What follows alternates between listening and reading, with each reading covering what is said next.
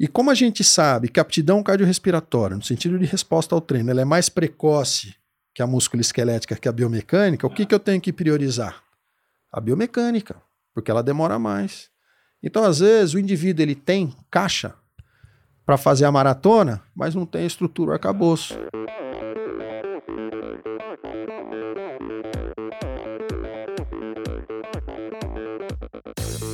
Hi, this is Brett Sutton. Eu sou a Vi Faveri. Olá, aqui é o Emerson Zerben. Sou o Nicolas Sessler. Aqui quem fala é a Vitória Lopes. Aqui é o Thiago Drius. E, e esse, esse é o Endorfina Podcast. Podcast. Good luck to all this season. Sou Michel Bogli e aqui no Endorfina Podcast você conhece as histórias e opiniões de triatletas, corredores, nadadores e ciclistas, profissionais e amadores Descubra quem são e o que pensam os seres humanos que vivem o esporte e são movidos à endorfina.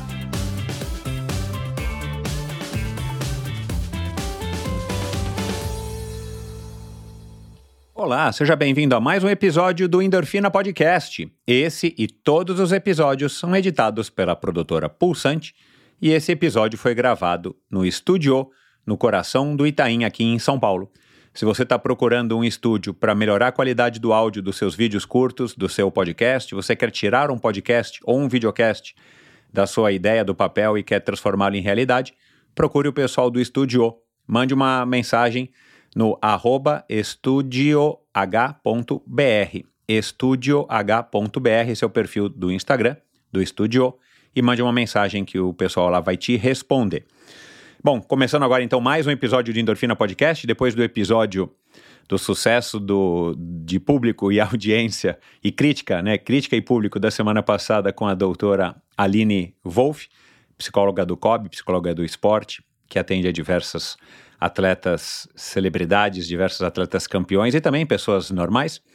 Quero agora trazer então o episódio de hoje com o Dr. Franz Burini, um médico do esporte, um médico super conceituado, um médico super legal, que é filho de um outro cientista do esporte, um pesquisador, um cara super interessado na ciência.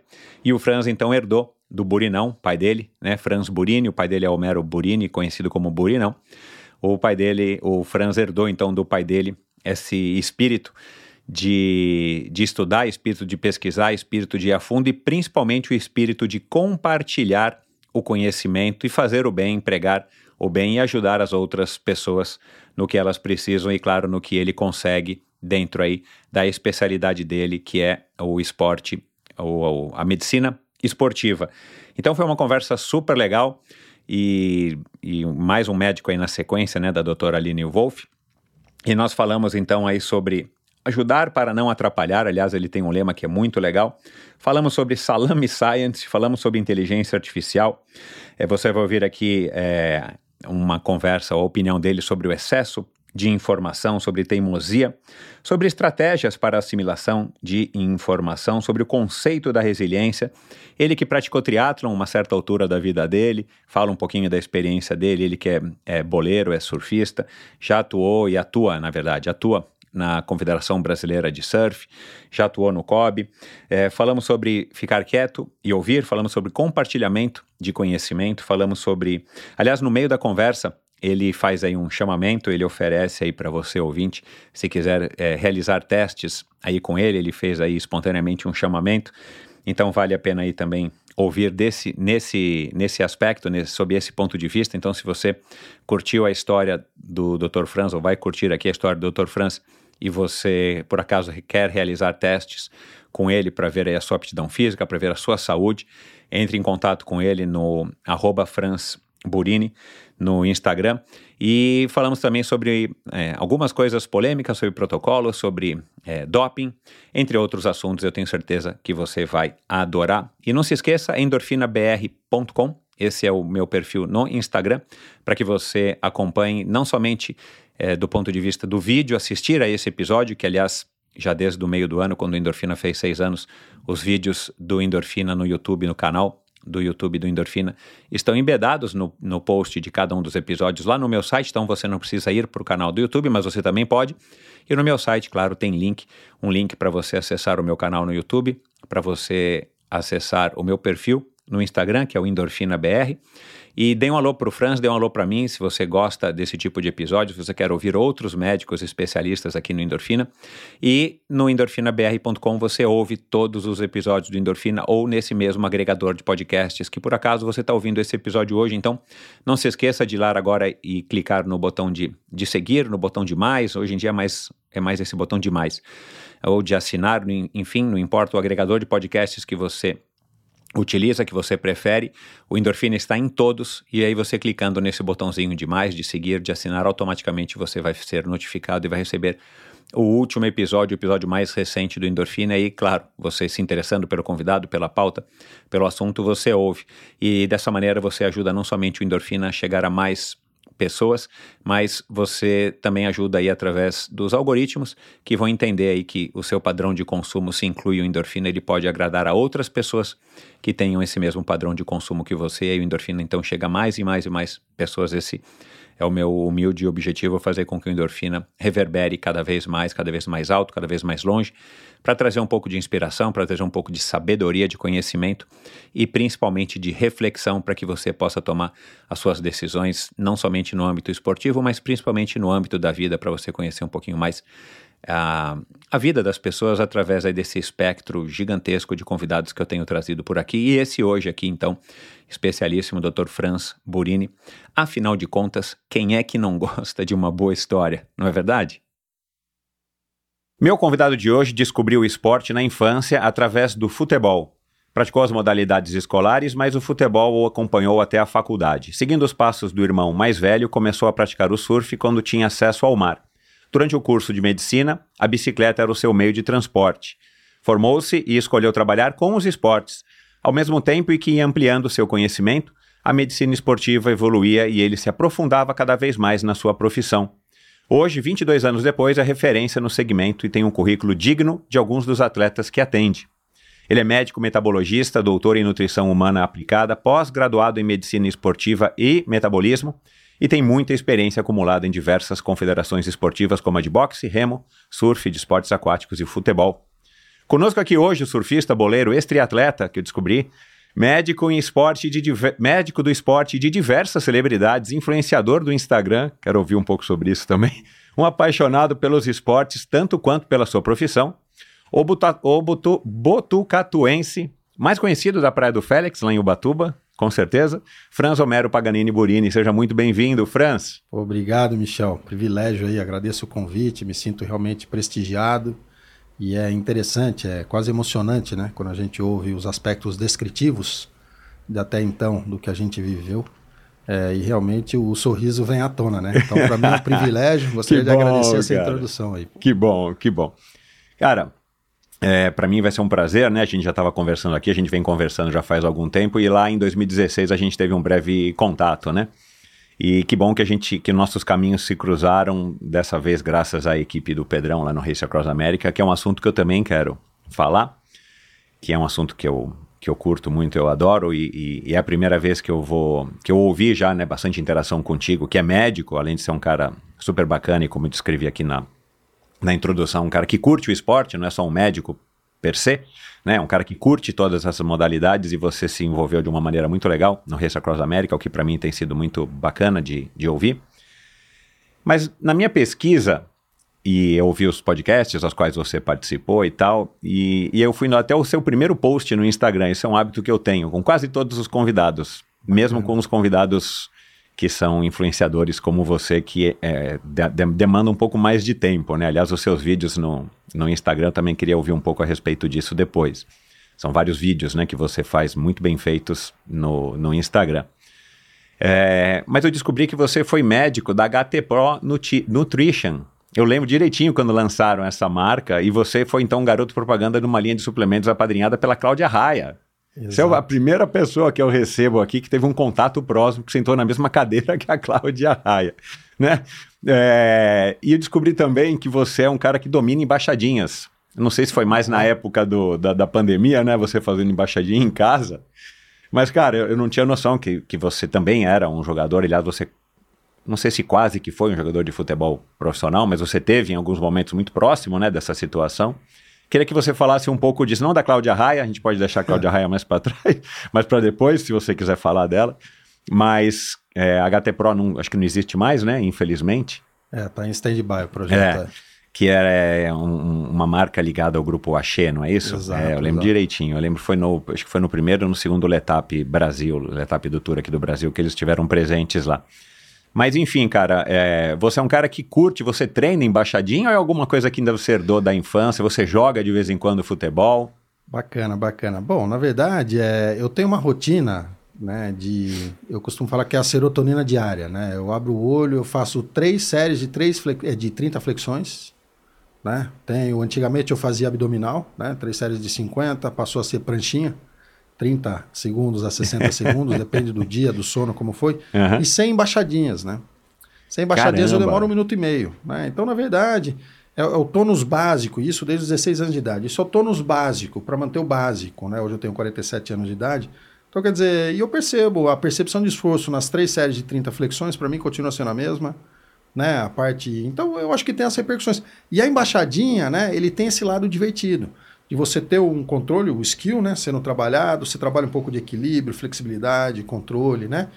E bola, eu acho que é um, é um dom. que Quem trabalha com bola sabe do que eu estou falando, né? Uhum. Quer dizer, na verdade, não é trabalho, é diversão. Uhum. Né? Então eu tenho isso na rotina, embaixadinho, em qualquer lugar eu vou e faço.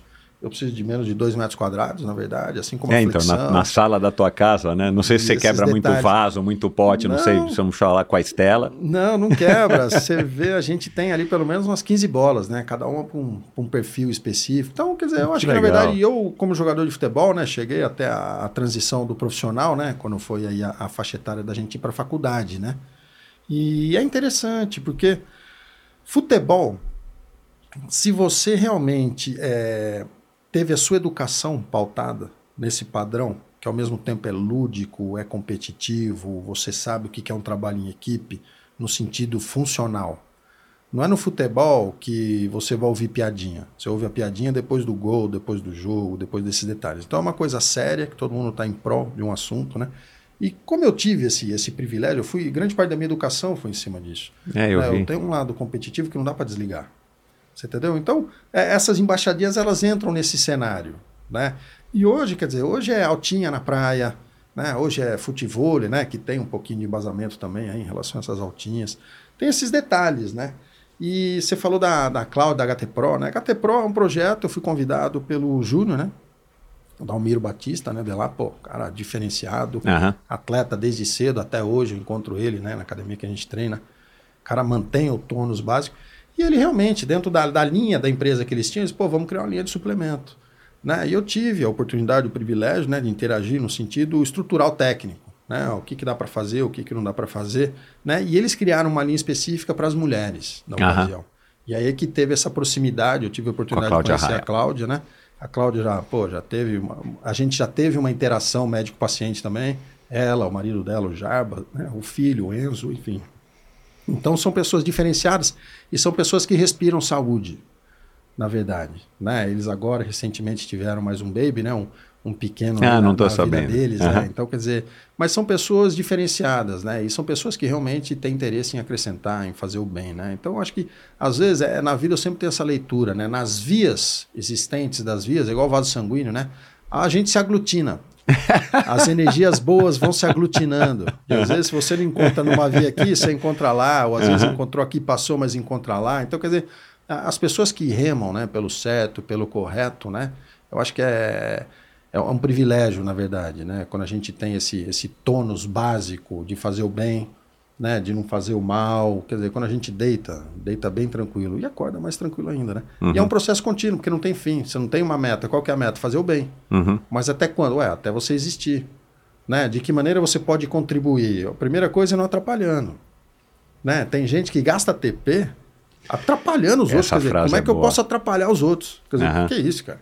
Você entendeu? Você, você vai existir para querer azedar quem está construindo, quem está batalhando. E cada um tem uma facilidade né? nesse sentido de, de, fazer o bem. Às vezes é um sorriso. Né? Às vezes eu tô na rua, bateu, bom dia, bom dia. Tem gente que você fala bom dia e fala, por quê? Né? Não, tudo bem. Você, você só dá um sorriso e, e melhoras, né? Eu costumo falar, né? Você encontra um rabugento na vida, você fala, pô, melhoras.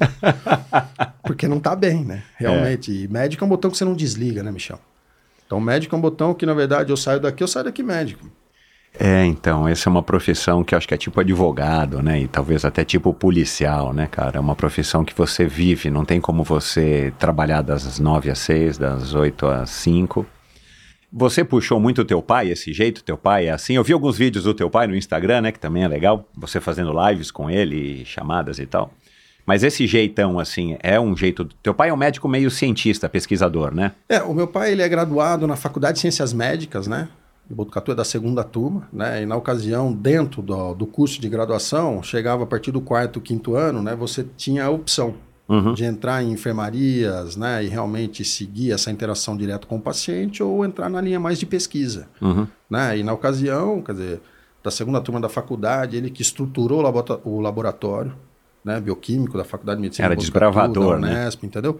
E na ocasião, quer dizer, eu nasci em 76, o ano que eu nasci, com seis meses ele foi fazer o primeiro pós-doc dele, em Boston. Né? E ele fez num, num modelo interessante que existia o Vernon Young, né? Que é o papa de aminoácidos no mundo, né? Ele tinha um link com o MIT e com a Harvard. Então, quer dizer, para mim é um privilégio eu entrar nos corredores de duas instituições que dispensam comentários. Você entra no corredor do MIT e meu pai conta a história desde 76. Como é que era a rotina dele, onde você vai Caramba, tomar café, meu. onde não vai. E a mesma coisa senta na Harvard. Quer dizer, senta na Harvard, você sabe certinho os corredores onde vai dar, que sala que vai dar. Lá tem a Dome, né, que foi a primeira anestesia no mundo. Foi no Mass General Hospital, né, lá no ápice. Então, então para mim é é interessante. Eu, eu tenho essa, é, esse privilégio, na verdade, né, de é, as pessoas que até certo ponto da minha vida eu chamava de tio ou eram amigos do meu pai, né? Chegou um determinado momento eu comecei a ver que eram referências acadêmicas, científicas, né? E chega um determinado momento, é, a gente percebe que a gente não pode ficar quieto. Né? A gente tem que realmente interagir, tem que verbalizar, tem que divulgar informação, né? Porque esse misinformation, né? Uma coisa é você ter conduta, outra coisa é ter palpite. Hoje o que a gente mais vê é palpiteiro. Palpiteiro, cada um dá o seu palpite e ninguém tem responsabilidade envolvida. Uhum. Conduta, você é responsável pelo que você está falando. Uhum. Né? Então, é, eu venho observando esse cenário. Quer dizer, existem coisas extremamente favoráveis aonde as pessoas enxergam a maioria delas, né? O negativo, o desfavorável. Né? Antigamente, para eu ter acesso à informação científica, é, você não tinha a internet, você não tinha acesso aos artigos. Hoje eu recebo por e-mail. Hoje, se eu for falar para o seu número de artigos que eu recebo por semana, é uma ofensa. Eu não consegui ler todos. Mas teve em algum momento dessa evolução sob a ótica científica que para você ter acesso a um artigo, você recebia o tópico dos artigos que seriam publicados, você escolhia um, mandava uma carta com um cheque, Caramba, meu. depois de 15 dias você recebia o artigo, quer dizer, que foi publicado há um, dois meses atrás. Hoje, hoje você faz um Google, então é a mesma coisa. É, para ter acesso à informação sob a ótica acadêmica, os artigos originais, né, era dessa forma. Outra coisa, em eventos científicos. Eu sou de uma época que era um prestígio você ser convidado a ser palestrante num congresso da sociedade, num congresso seja em nível regional, estadual ou brasileiro, até internacional. Hoje chega um momento, pô, você tem que se deslocar, tem o custo disso. Então hoje as pessoas elas deixaram de lado realmente de fato o que, que é, é ser prestigiado, né? E eu eu tive essa interação é, do, do caminho árduo sob a ótica científica, né? Sob a ótica de pesquisa e sob a ótica assistencial. Né? Quando a gente fala de pós-graduação, existem as pós-graduações estrito senso, realmente nos finais de semanas, com um período X de pelo menos 360 horas, né? Para você terminar esse lato senso. Existe a estrito senso. Estrito senso é acadêmica, mestrado, doutorado, aí não é final de semana, é full time, você se dedica. Eu terminei minha faculdade em 2001, eu fui terminar meu doutorado em 2011. Uau. Então aí você põe três anos de residência, mais mestrado, mais doutorado, para depois começar o pós-doutorado. Né? Para quê? Quanto mais a gente estuda, Michel, mais a gente aprende a ficar quieto. Mais a gente vê que não sabe nada. Entendeu? Então esse padrão salame science, de todo mundo sabe tudo, de maneira superficial, Gostei. quem se dá mal é quem está tá interagindo com esse tipo de informação. Então a natureza é sábia, né? Dois ouvidos e uma boca. Então a gente tem que ouvir mais do que falar, saber realmente o que não fazer. E, e é esse desafio, né? É, Porque ao mesmo tempo que eu venho desse meio, desse ambiente, né? E eu estou falando disso porque você perguntou do Burinão, do meu pai, né? Mas eu vejo também ali na frente. E eu vejo ali na frente esse ambiente. Quem passou por todo né, esse caminho árduo, hoje quer descontar em alguém. Né? Então, hoje, na verdade, é o, o verdadeiro professor, quando ele, ele é bem formado, o objetivo dele é formar ótimos alunos, a ponto de acreditar realmente, se dedicar num nível onde ele espera que o aluno seja melhor que ele um dia. A diferença entre um professor e o aluno é só o tempo. Só mais nada. E o professor sagaz não é aquele que simplesmente chega e descreve. É aquele que dá o caminho das pedras. Ó, vai por ali que ali é interessante. Você vai fazendo essa leitura de aptidão. Quer dizer, eu tenho um, vínculo acadêmico com algumas instituições. Hoje eu dou aula em nível de graduação e pós-graduação. Na graduação eu falo isso para os alunos. Uma coisa é ser médico, outra coisa é saber medicina. Saber medicina, você põe a bunda na cadeira e vira no avesso os livros, os artigos. Agora, traduz isso para a prática. Vai ser médico. Então, hoje as pessoas não olham no olho. Hoje as pessoas com essa subespecialização, hoje você não tem mais, por exemplo, um ortopedista. Você tem um ortopedista que trabalha É. com o joelho, e com o joelho ele trabalha especificamente ou com cartilagem, ou com reconstrução de cruzado, com patelar ou com posterior. Caramba. Você entendeu? Então a gente precisa tirar um pouco esse zoom. Deixa eu acolher. Às vezes o que o paciente precisa é ouvir, é conversar, ou ser ouvido. Né? Ou, É a volta do disso, né? médico da família. É um conceito, né? Eu diria que é, uma, é o, o conceito real de médico, né? Se você for olhar historicamente, teoricamente, o primeiro médico do esporte foi o Galeno. Né? Eu tive a oportunidade de estar em Roma, lá no, no Coliseu, vivenciei pelo menos uma semana inteira, né? período quase 24 horas, pessoal que estava lá nas escavações. E atrás do Coliseu você tem o Ludus Magnus, que era o centro de treinamento né? dos gladiadores. Então, uma coisa é você ter a abordagem é, do trauma do gladiador. Pô, o cara tá com uma espada, uma lança, vai sair na mão com mais 10, 15, ou de repente tem um leão na arena, tem algum outro animal na arena, quer dizer, não vai ter raspão. não vai ter raspão. Vai ter esfolado. Entendeu? É, o chicote vai estralar de verdade. Agora, existe esse outro lado também. Né? Então aí começa a, a entender até a interação com a nutrição. Da importância da nutrição no atleta. Então, o que muitas vezes teve até um documentário recente no Netflix, né, falando que os gladiadores eram vegetarianos, né? Ah, sim. É, Grande parte dos, vegeta dos gladiadores eram escravos, né? E como é que você vai nutrir o escravo? Você não vai nutrir o escravo com o que tem de mais nobre. Exato. Né? E uma parte específica da alimentação, né, da suplementação dos escravos, desses gladiadores, era às custas de cogumelos alucinógenos. Né? Então é interessante. Caramba. Né? E aí eh, tem um viés nesse documentário que ele vê a cor da chama, né, o nível de estronço, fala, ó, tá vendo? Então eram os gladiadores vegetarianos. Né? Eu acho que na verdade vegetal você está falando de carboidrato, né? Um carboidrato. Né? E geralmente o atleta ele foca em proteína. Ele acha que o carboidrato está associado à gordura corporal É. né? E, pô, você é do endurance. Carboidrato é energia, glicogênio muscular. Uhum. Entendeu? Então, quer dizer, pautado em toda essa eh, história, né? E, e dentro da minha evolução durante a graduação, eu tive o privilégio de ter meu pai, o Burinão. Que além de ser meu pai, é um professor diferenciado, é um pesquisador diferenciado. É um cara que tem entrada, quando você tem a ciência, né? Como eh, o seu sobrenome, você tem acesso à prática, você tem acesso à pesquisa, você tem acesso à ciência, você tem a assistência, você tem acesso a tudo. Né? Então, é, através dessa orientação que é contínua até hoje, até hoje, para ele, eu sou o filho dele. Exato, é. Né? Eu, eu tenho uma relação com ele, já acompanhei ele como médico, mas tomando um certo cuidado. Uhum. Né? De, de falar de uma maneira que ele vai entender. Né? Falar, ó, é para você é importante fazer isso, para você é importante fazer aquilo. Né? Hoje tem 77 anos de idade, tem a testosterona de 759 fisiológica. Então tem gente que fala de reposição hormonal, isso aí é um, um assunto que, enfim, acho que a gente tem que re realmente individualizar. E ele joga bola três vezes por semana. Né? É, um, é um indivíduo que já teve uma situação de, de câncer de estômago, tirou o estômago há sete anos atrás. E hoje está aí dando exemplo, né? Eu consigo publicar o relato de caso dele, entendeu? É um cara que a, a ciência faz parte da rotina. Se você vai tomar café da manhã, ele vai falar assim como você viu aqui. O que, que você tem aí? O que, que é uma taurina? É cafeína. Você já pensa em 3 a 5 miligramas por quilo de peso. Você está entendendo? Então, quer dizer, você não desliga esse botão. E por que, que as pessoas se manifestam? Porque elas têm interesse em contribuir, em ajudar. A hora que a gente começa a ter indiferença, você não vai gastar TP, você não vai abrir a boca para ninguém. É. Você entendeu? Então é, Aham. eu tive esse, esse privilégio. Agora, ele é mais ranzinza, né? Meu pai é mais ranzinza, ele é mais criterioso, né? Ele tem uma flexibilidade menor, né? Para quem não conhece ele, às vezes, é a maneira como ele orienta soa até meio, meio agressiva, né? E isso Aham. eu me policio muito, minha esposa fala muito disso, né? Ela fala, pô, precisa se policiar na maneira como você fala. Não, não, mas eu, eu tô dando ênfase ao conteúdo. Não é, não é que eu tô... Pô, Mas às vezes pode ser mal interpretado, né? ah, geralmente, né? Italiano ainda. Você entendeu? Italiano já viu, né, bichão? Mas a ideia é fazer o bem, é ajudar, é contribuir, né? Esse episódio é um oferecimento da Scott. Você já deve ter ouvido falar da completamente renovada Scott Scale. O mítico modelo, que é referência em termos de mountain bikes de cross country, está de quadro novo, cheio de novidades tecnológicas e, claro, com todo o DNA vitorioso que só a marca suíça tem.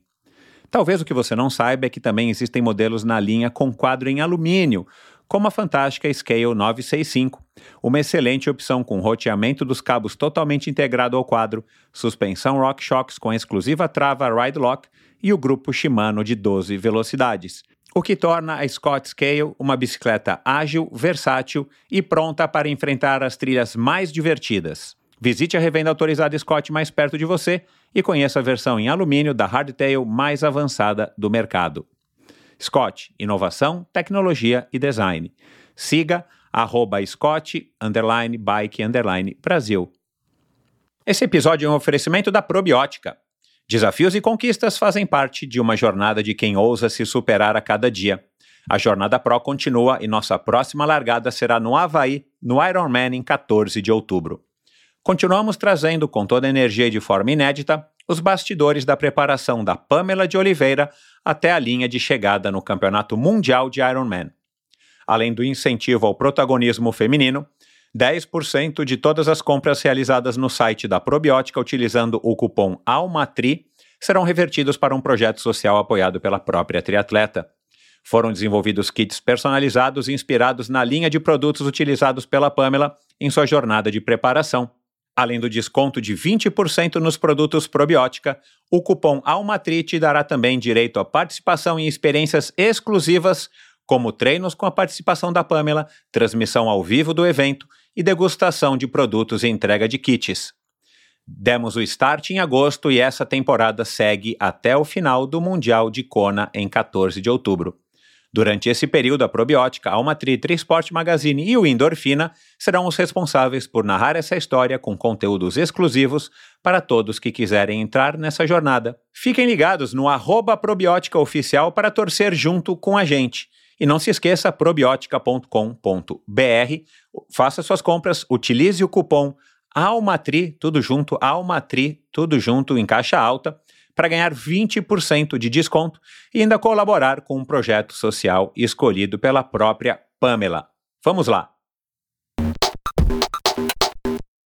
Cara, eu quero eu quero é, falar um pouco sobre isso, que vo- algumas coisas que você mencionou, eu anotei aqui, mas essa história de, de viver a, a profissão, né, e na verdade é quem você é, né, o Franz, eu acho que acaba sendo, de certas maneiras, também um privilégio, né, porque é, dá para perceber o quanto que você gosta desse assunto, dá para perceber que você vive de fato isso, e é uma coisa que te dá provavelmente muito mais satisfação do que insatisfações.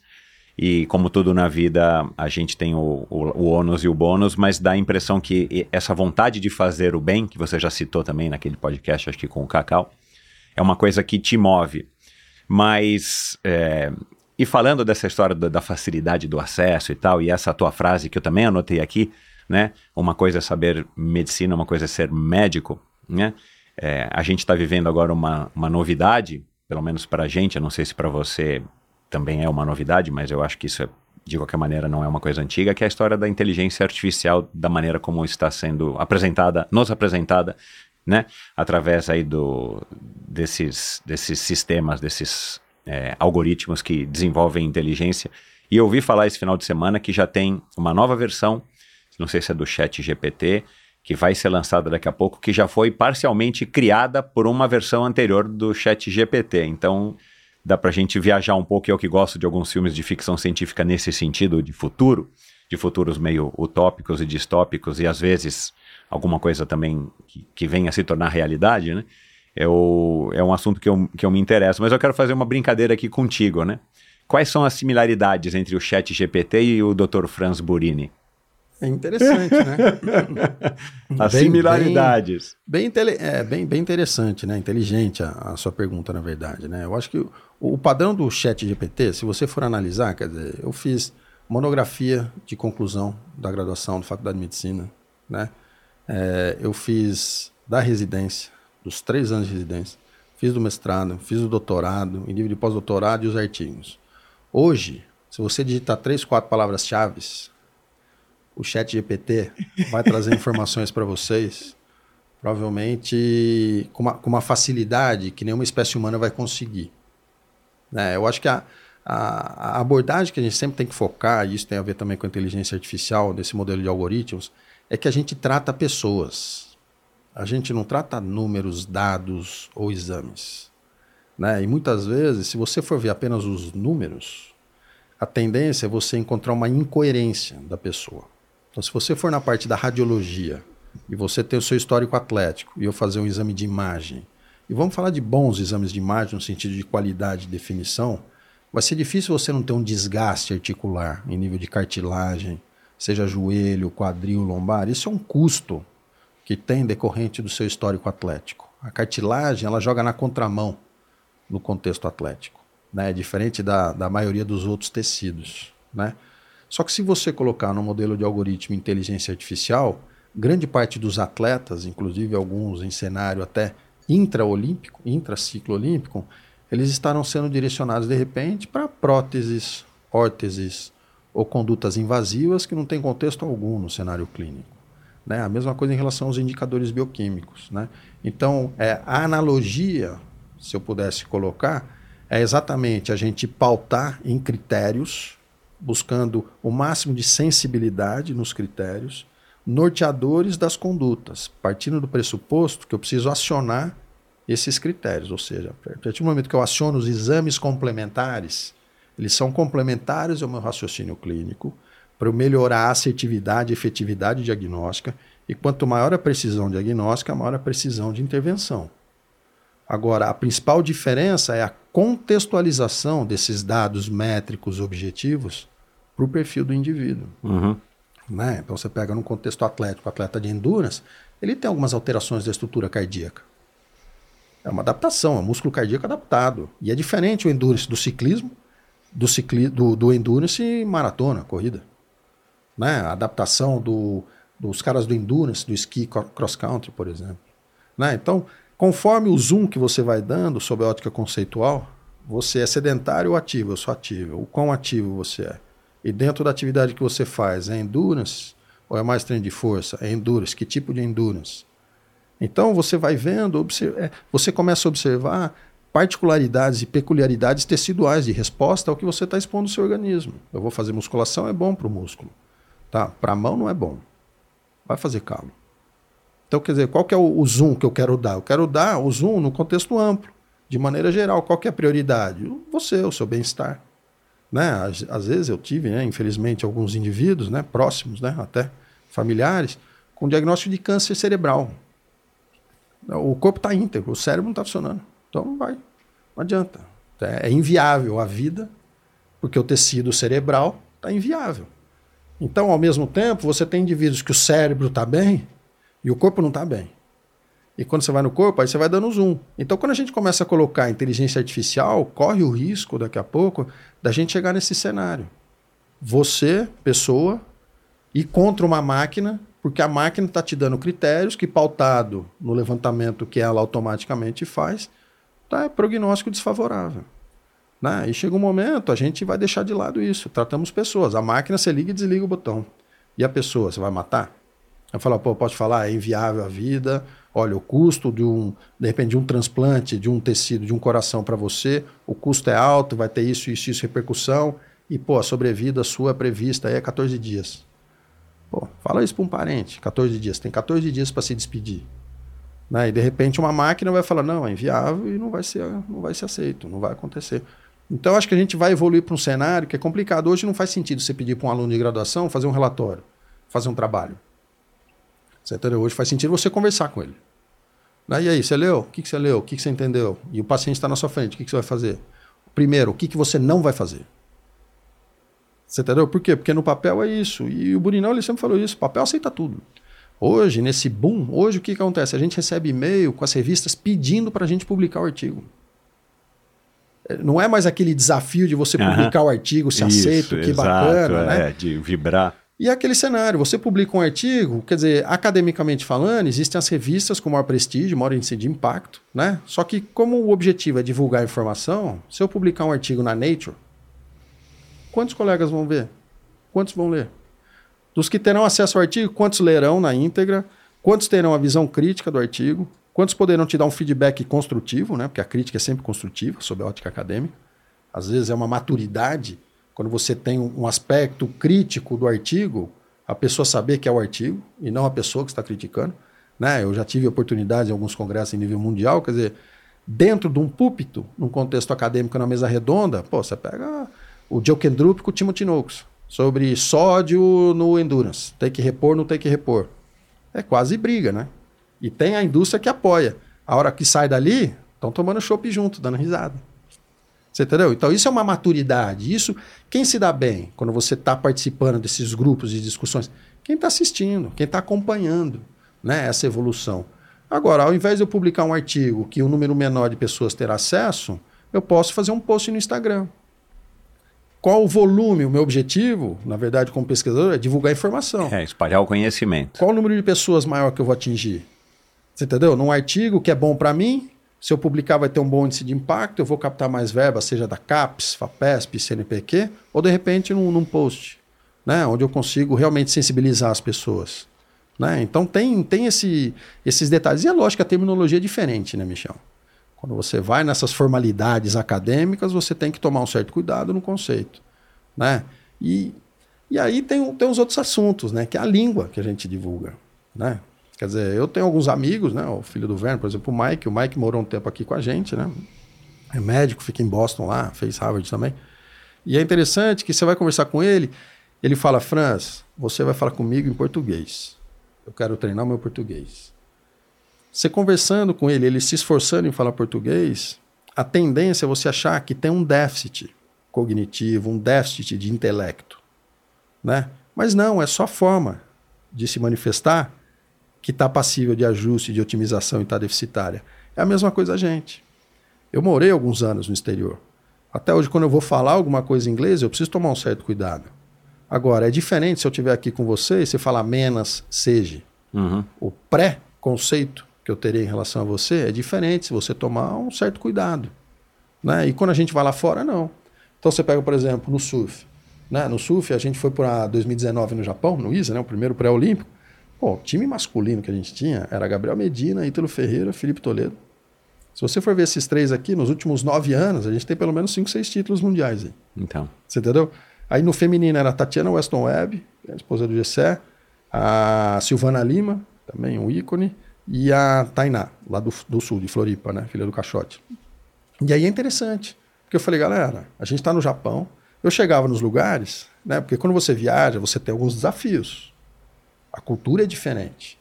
Se eu chegar para você agora que fala, pô, precisa aumentar a ingestão de proteína, eu vou saber onde é a fonte de proteína. O carboidrato, eu vou saber o tipo de carboidrato. Agora você chega lá fora, você não sabe. Você entendeu? Então o que é padrão universal? Pô, você tá com hipoglicemia alguma coisa? Pô, vai no que você conhece, que seja uma Coca-Cola.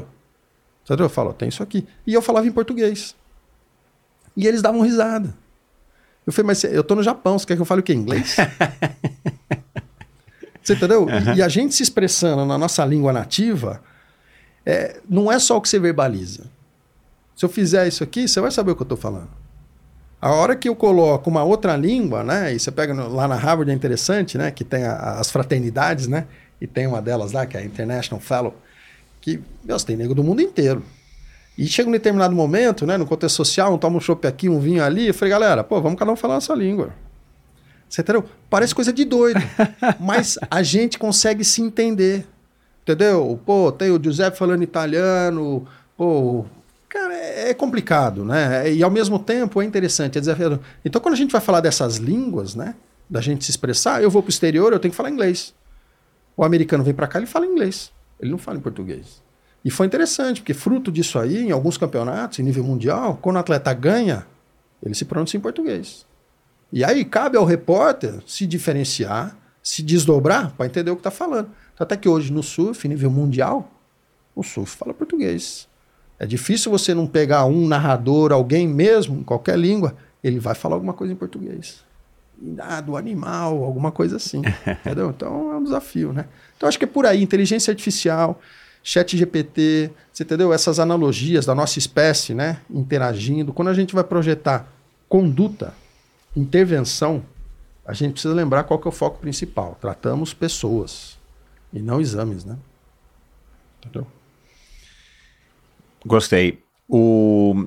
Como é que a gente faz, um, um ser humano comum como eu e provavelmente muita gente que está ouvindo, para se blindar um pouco desse excesso de informações e, e, e filtrar um pouco? Porque né, no episódio da semana passada, é, eu gravei com a Aline Wolf, que é psicóloga do COB, e a gente falou um pouco disso também, do aspecto psicológico, né?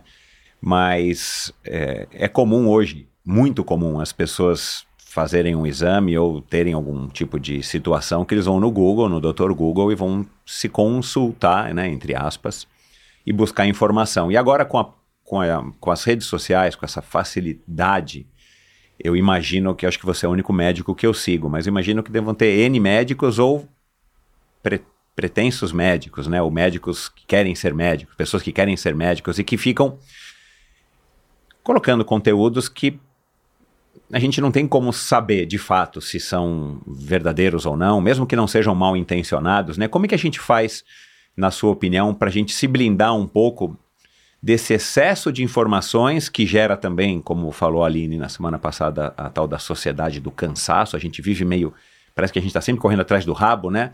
E, e, e psicologicamente isso cansa, fisicamente isso estafa, mas do ponto de vista da sua especialidade da medicina e da medicina do esporte, onde hoje em dia está cheio de gente, é, no bom sentido e às vezes não tão no bom sentido, os influenciadores que ficam falando sobre treino, que ficam falando sobre suplementação, sobre nutrição, sobre gordura, sobre descanso, sobre carboidrato, sobre todos os tipos de dieta possível. É, como é que a gente faz, cara, para a gente poder, se quer consumir esse assunto, que eu acho que é legal, esses temas, né?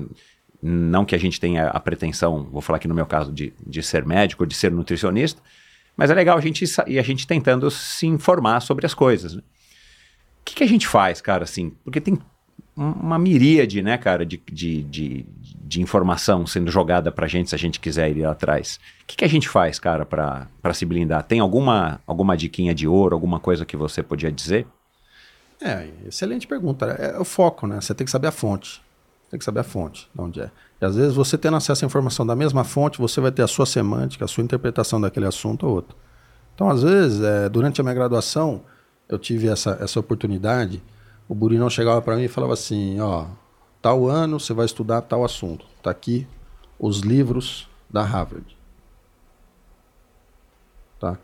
Eu vou sugerir para você ter acesso à informação na fonte. Leia a fonte e vá para a aula. Na aula, o professor vai passar para você o que ele teve de capacidade de absorver da fonte. Pode ser que você consiga captar um pouco mais. A vantagem é que, além dele passar o que ele conseguiu captar, ele já direciona, de fato, a experiência que ele tem em vivência do uso daquela informação, da fonte. Então, acho que a fonte. Então, assunto médico, quer dizer, é difícil você falar em nível mundial alguma instituição que tenha credibilidade médica. Você tem a Harvard. A Harvard tem um site, Harvard Medical School. E tem, inclusive, uma newsletter semanal, Harvard Health Beat. Você tem a Stanford. Eu fiz, um, um dos cuidados que eu tive no DOP foi em Stanford. Você entendeu? Eu estudei sala-tronco em Ítaca, na Cornell. Né? Pô, meu pai é vinculado a John Hopkins. Então, quer dizer, você tem que ir na fonte. A hora que você vai na fonte, você tem propriedade de absorver a informação e você contextualiza. O principal problema existente, ou um dos principais, é o quê? Hoje, se eu pegar dor anterior de joelho e começar a falar de dor anterior de joelho, quem tem dor anterior de joelho vai falar que aquilo lá é para ele. Agora, eu posso estar falando de uma tendinopatia patelar, eu posso estar falando de uma tendinite anserina, né, de pata de ganso, eu posso estar falando de condromalácia. A manifestação clínica é a mesma. Eu posso falar de dor de cabeça. Dor de cabeça tem inúmeras causas. Enxaqueca pode ser dor de cabeça, hipoglicemia pode ser, alteração da acuidade visual pode ser, tumor pode ser. Então a gente precisa tomar certo cuidado porque existe uma ânsia de resposta ao que está afligindo a pessoa. Ele, ele quer se encaixar no que o colega está falando. E se às vezes o que o colega está falando, olha, se você tem uma dor de cabeça, pode ser isso, isso, isso. Às vezes o indivíduo ele tem lá um diagnóstico extremamente adverso e ele fala, não, o meu é simples, o meu é só isso aqui. Então a primeira coisa que eu diria é isso. Um outro lado paralelo é o número de informações. O número de informações hoje, teoricamente, do que um menino de 7 anos tem, é o volume de informações que o imperador de Roma tinha. Né? Então hoje o que, que acontece? A gente é bombardeado por um número de informações. Tudo, tudo é informação. Seja num contexto sensorial, visual, auditivo, né? Em todas as É, experiências. estímulos de uma maneira geral, né? A gente acaba sendo estimulado de maneira extremamente exacerbada. Você entendeu? E cada um reage de uma maneira. Tem alguns que, que evoluem para uma ansiedade. E tem manifestações clínicas relacionadas a esse excesso de informação na interação com o indivíduo, no desfecho ansiedade. Tem gente que sobe pressão, tem gente que sobe frequência cardíaca, tem gente que faz síndrome do pânico, tem gente que infarta, tem gente que tem gastrite, né? tem gente que faz úlcera. Então, quer dizer, cada um tem uma, uma, uma- uma característica de manifestação em relação a essa diversidade e ansiedade, sendo que o quê? Desacelera. Desacelera. Porque é um padrão de várias informações sempre de maneira superficial. Né? Quer dizer, se eu falar para você que eu estudei no meu doutorado síndrome metabólica, é um paciente que ele é hipertenso, diabético, lipidêmico, a gente implementou um programa seis semanas, é, seis meses, né? Ajustes nutricionais, estratégias nutricionais, intervenção através do exercício físico, e eu era responsável por todas as avaliações, né? No sentido clínico, ergospirometria, VO2, força, esse estresse oxidativo inflamatório. Isso foi o que eu tive propriedade de estudar, no contexto acadêmico, mestrado, doutorado. Eu, na prática, eu trabalho com atleta. Quer dizer, eu fui numa situação extrema, em nível de pós-doutorado, eu peguei indicadores bioquímicos do atleta de alto rendimento, comparei com um paciente crítico. Isso é no contexto acadêmico. Quando eu vou para a prática, eu sei contextualizar, porque eu sei os extremos e eu sei aonde esse indivíduo que eu estou lidando, ele se encontra. E nos extremos, eu digo, no contexto de indicador bioquímico, é muito parecido quem está quase no pódio e quem está quase no caixão. É. É, isso a gente ouve, né? Eu já ouvi falar. Entendeu? Então chega uma hora e fala, opa, peraí, de que maneira eu consigo modular isso aqui para que ele tenha uma resposta favorável ou deixe de ter o desfavorável, né? Então o volume de informações, ele está desencadeando um excesso de diagnóstico que até então a medicina desconhecia, que é o transtorno de déficit de atenção e hiperatividade. Né? Hoje você está tendo esse diagnóstico cada vez mais precoce. As crianças estão. E as crianças tendo um diagnóstico mais precoce, se você tem um diagnóstico que não tem conduta, é negligência. E a conduta geralmente é o quê? Medicamentosa. E você faz derivados anfetamínicos, geralmente. Você acelera mais ainda. Né? Porque você tem inúmeras repercussões em todos os sistemas, seja cardiovascular, cada vez mais com o avanço né, da- das pesquisas e da tecnologia aplicada, né, a farmacocinética aí, você vai ter mais critérios de segurança. É diferente hoje um derivado anfetamínico do que era há 20, 30 anos atrás. Né? Risco de frequência, insônia, pressão, esses detalhes. Né? Então você tem esse lado de ter acesso a uma fonte fidedigna, isso é universal, e grande parte hoje vai ter um Instagram, vai ter um site, e você consegue se inscrever e receber semanalmente essas informações. American College of Sports Medicine, né? Harvard, Stanford, Cornell, John Hopkins, né? Aí você tem o Comitê Olímpico Internacional, você tem o próprio Comitê Olímpico nosso nacional, você tem as confederações. Então hoje existe um volume considerável de informações. Você tendo acesso à fonte, às vezes você pode buscar fonte porque você ouviu alguém falando de um assunto. É. Que normalmente poder. é o, mais, é o mais usual, né? Você ouve alguma coisa, peraí, deixa eu ir. É, deixa eu entender. E veja a fonte, né? Para você ter. Então tem esse lado da fonte, tem esse lado do volume de informações. Você precisa filtrar e saber o que, que realmente você quer focar, o que, que faz sentido para você ou não, e não. Porque hoje a, a internet transformou o, o curioso, né? Numa sala de aula, né? O curioso, a internet é a sala de aula dele. Ele, ah, deixa eu ver o que, é isso aqui agora. E tem esses algoritmos. Você assiste um vídeo, daqui a pouco você tem dois, três. Né? Cara, você acha tudo no YouTube, cara, assim, meu, é, é bizarro, né? O, o volume de informação, de conteúdo, desde o mais esdrúxulo, desnecessário, eu imagino que até os mais aulas, né? Via YouTube e tudo mais, né? É, e às vezes, se você não acha, o conteúdo te acha. É. por modelos de algoritmo, dois, três minutos depois do, do, que você clicar, ele já vai começar a alimentar o seu feed, esses detalhes, né? E o terceiro aspecto relacionado à nossa área é o quê? É quase que uma comercialização da medicina. Né? Isso é uma coisa que, que a gente tem que refletir. Hoje eu faço parte da Câmara Técnica de Medicina do Esporte, do nosso conselho, né? e existe um cuidado técnico em relação a esse assunto. Né? Primeiro, para você é, se descrever se denominar especialista, você tem que ter a prova de título, você tem que ter um título de especialista, chama RQE. Né? Eu tenho RQE em medicina esportiva, eu tenho RQE em medicina preventiva. Uhum. Algumas pessoas usam medicina preventiva como um approach, um jargão né, com desfecho financeiro. Não, vamos vem cá, eu trabalho com medicina preventiva, mas você tem o título? Então, esse é um outro detalhe. E essas pessoas que buscam uma maior exposição, eles terceirizam isso. Então, existe uma espécie de um roteiro, que uma empresa estrutura um roteiro para o médico ir lá, ler o roteiro e falar. Só que às vezes a empresa não sabe a fonte. Né? Pô, mas da onde a empresa está arrumando a fonte? Não, mas olha, esse assunto aqui está em alta, tá no, no hype aí, então vamos falar desse assunto. Tá, mas o que, que, você vai falar? É aquela máxima, né? O que você vai falar vai acrescentar alguma coisa? Né? Você tá, então fica quieto, o silêncio é nobre. Né? Então eu acho que tem, tem esse lado da, da pessoa. Eu abro o olho, quer dizer, você estava falando do, dos vídeos do Instagram. Às vezes eu abro o olho, não tem nada programado.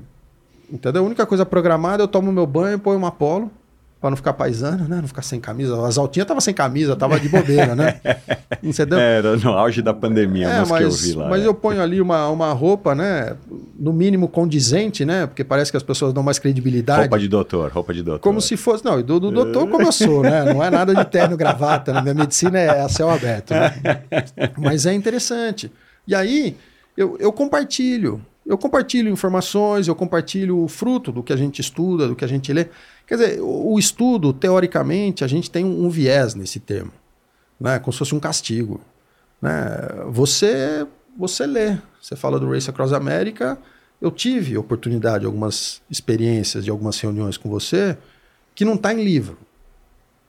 E por que, que você sabe disso? Porque você leu, você se aprofundou. Isso se chama estudar. É isso aí. Mas se eu falar, pô, você estudou a REST, eu falo, estuda, você tá louco? Vou estudar. É, é. é diferente. É. Você entendeu? Pô, você tá ali compartilhando. Ruim isso, uma né, atividade Franz? didática. Ruim isso, né, cara? É, é, isso tá no, tá no inconsciente. É igual dieta, né? Dieta, teoricamente, você sabe que é temporário. Até que eu falo, eu não, não costumo falar de dieta, é padrão nutricional. Qual é o seu padrão nutricional? E você foge do padrão nutricional. Tô com meu filho aqui, eu vou levar ele para a escola e a gente para para almoçar num lugar. Quer dizer, às vezes foge um pouquinho da minha rotina alimentar. Né? Mas esse é o meu padrão. Eu tenho consciência, eu sei o que eu estou comendo de errado, de certo. Né? A mesma coisa esse aspecto de, de treino, né? Você falou do, do triatlo. Pô, eu quando eu fiz 30 anos de idade, em 2006, eu falei, pô, tava difícil arrumar amigo para jogar bola. Você não fez, quer saber, eu vou fazer triatlo. Você entendeu? Pô, sempre nadei, né? Meu pai sempre incentivou a gente a fazer essas provas de endurance, eu tenho. É, quando eu fui morar em Boston pela segunda vez, em 86, eu tinha 10 anos. Eu tinha acabado de fazer uma travessia do Rio Tietê a nado, no interior, lá perto de Avaré. Que legal, cara. Com que 10 legal. Então, meu pai sempre incentivou a gente a fazer essas coisas. Uhum. Eu falei, pô, eu nado, eu corro. Pedal para mim era meio de transporte a ponto de. Eu queria ver se eu conseguia ir dois quarteirões empinando. Ah, consegui. Deixa eu ver três. Lá entendeu? em Petrópolis, onde você estudou, que você andava de bicicleta, que eu ouvi, né? Teresópolis, é, Teresópolis perdão. É. Você pegava umas pirambas para se locomover era tudo muito próximo? Lá é tudo pirambeira. É, então. Porque é cidade serrana, chove grande parte do ano. Você entendeu? É frio. E eu ainda, eu tenho um hábito, que é o quê? Cada um tem as suas estratégias de assimilar a informação, né? O, o nosso cérebro, ele funciona muito, fixação de conhecimento, através de experiências, né? Você faz analogia, seja uma experiência favorável ou desfavorável, né? Então, tem coisas que a gente decora que a gente não sabe por quê. Se eu falar você, li na casa de Rubens coisas francesas, você vai saber que eu estou falando da, da, tabela periódica. Lítio, sódio. Ué, como é que você apaga isso da sua memória? Você não vai apagar. Você entendeu? Os sete parquinhos, oxigênio. Então, quer dizer, as coisas acontecem. Tem gente que faz música, né? Eu sempre estudava, né? E nos primeiros anos da graduação, a gente tem muito conceito que a gente tem que fixar. Eu estudava e ia nadar. Ia nadar de bike. Ia nadar no frio, a piscina não era aquecida. Às vezes era num fog, era num clube que chama Clube Panorama, você entendeu? Mas fazia questão. E ali nas braçadas, eu ia fixando a minha bioquímica, eu ia fixando a anatomia, né? Porque a medicina é isso. Primeiro você conhece os personagens, né?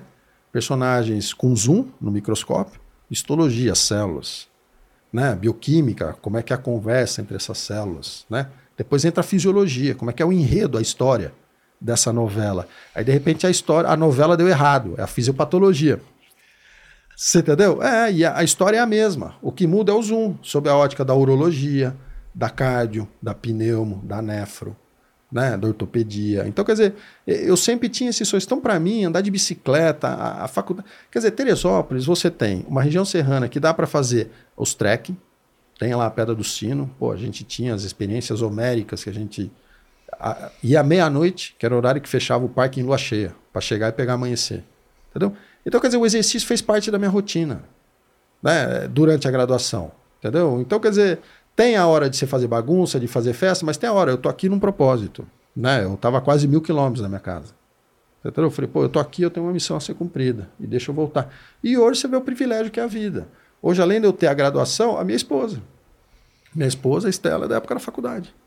Que legal, Você cara. entendeu? É, então, quer dizer, há 26 anos depois, a gente tá aí com a Maia, com uma filhinha, né? Tem o Buddy, tem a galera, entendeu? Então, então quer dizer, é, é, vo- você tem uma linha de continuidade. Não é que, pô, eu fui ali, fui um personagem e voltei. Não, não. É uma linha de continuidade, né? Eu já morei em Jaú para jogar futebol, já morei em São Paulo, já morei em Boston, já morei em Teresópolis, pontualmente já morei em Ubatuba, já morei em Ítaca. Quer dizer, e, e é sempre uma linha de continuidade. Você sempre é a mesma pessoa. É interessante quando você tem a liberdade de começar do zero, instintivamente você é a mesma pessoa. E a hora que você vai ver é o mesmo perfil. Ó, aquele é o cara do Endurance. Sempre vai ter um parceiro da bike, sempre vai ter o parceiro da bola, sempre vai ter o parceiro da cachaçada, sempre vai ter o doidaço. Sempre vai ter o doidaço por causa de droga e o doidaço porque nasceu doidaço. Entendeu? E sempre vai ter a menina gente fina, sempre vai ter o mala, o chá. Quer dizer, é assim, a sociedade é assim dessa maneira, né? E o Burinão, meu pai, ele tá numa fase interessante, né? Que é, hoje qualquer sentada com ele é artigo e capítulo de livro. Eu imagino, cara. Outro dia ele falou, Franz, eu fui convidado para escrever um capítulo de livro, ele só escreve em inglês, né? Porque ele fala que é universal a, a língua, né? Ele falou, pô, a hora que eu mandei o capítulo de livro eram 70 páginas, o capítulo. Virou um livro. E ele fala, ele, ele tem uns aspectos interessantes, né? Ele fala, Franz, a nossa espécie é a única que teoricamente tem um determinado horário que é de almoço. A partir de determinado horário, todo mundo vai, sai do que está fazendo e vai comer junto. Na natureza não é assim. É. Né? Então, ele gosta muito dessa medicina evolutiva, né? dos aspectos biológicos, para a gente se pautar nisso. Não, sob a ótica biológica é isso aqui. Né? E de repente o nosso organismo tá, tá sendo diferente.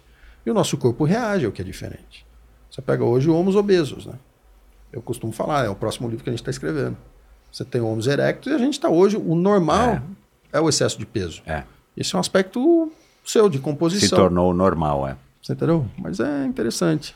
Mas volta ao triatlon, né? Porque aí eu acabei te interrompendo por causa de, de Teresópolis. Então, aí deu lá 30 2000, anos, 2006, não tinha gente pra jogar bola. é, falei, meu, você quer saber? Pô, sem nadar, sem fazer as coisas, eu tava aqui na USP, né? Tava na época fazendo meu mestrado, nas disciplinas, falei, pô, vai ter etapa do triatlo aqui, do Troféu Brasil. Falei, tá bom, então vamos fazer essa prova aqui. Precisava de uma bike, na frente ali do, do lado da cidade universitária tinha uma bicicletaria lá, né? Uma, Aham. uma loja de bike. É, é.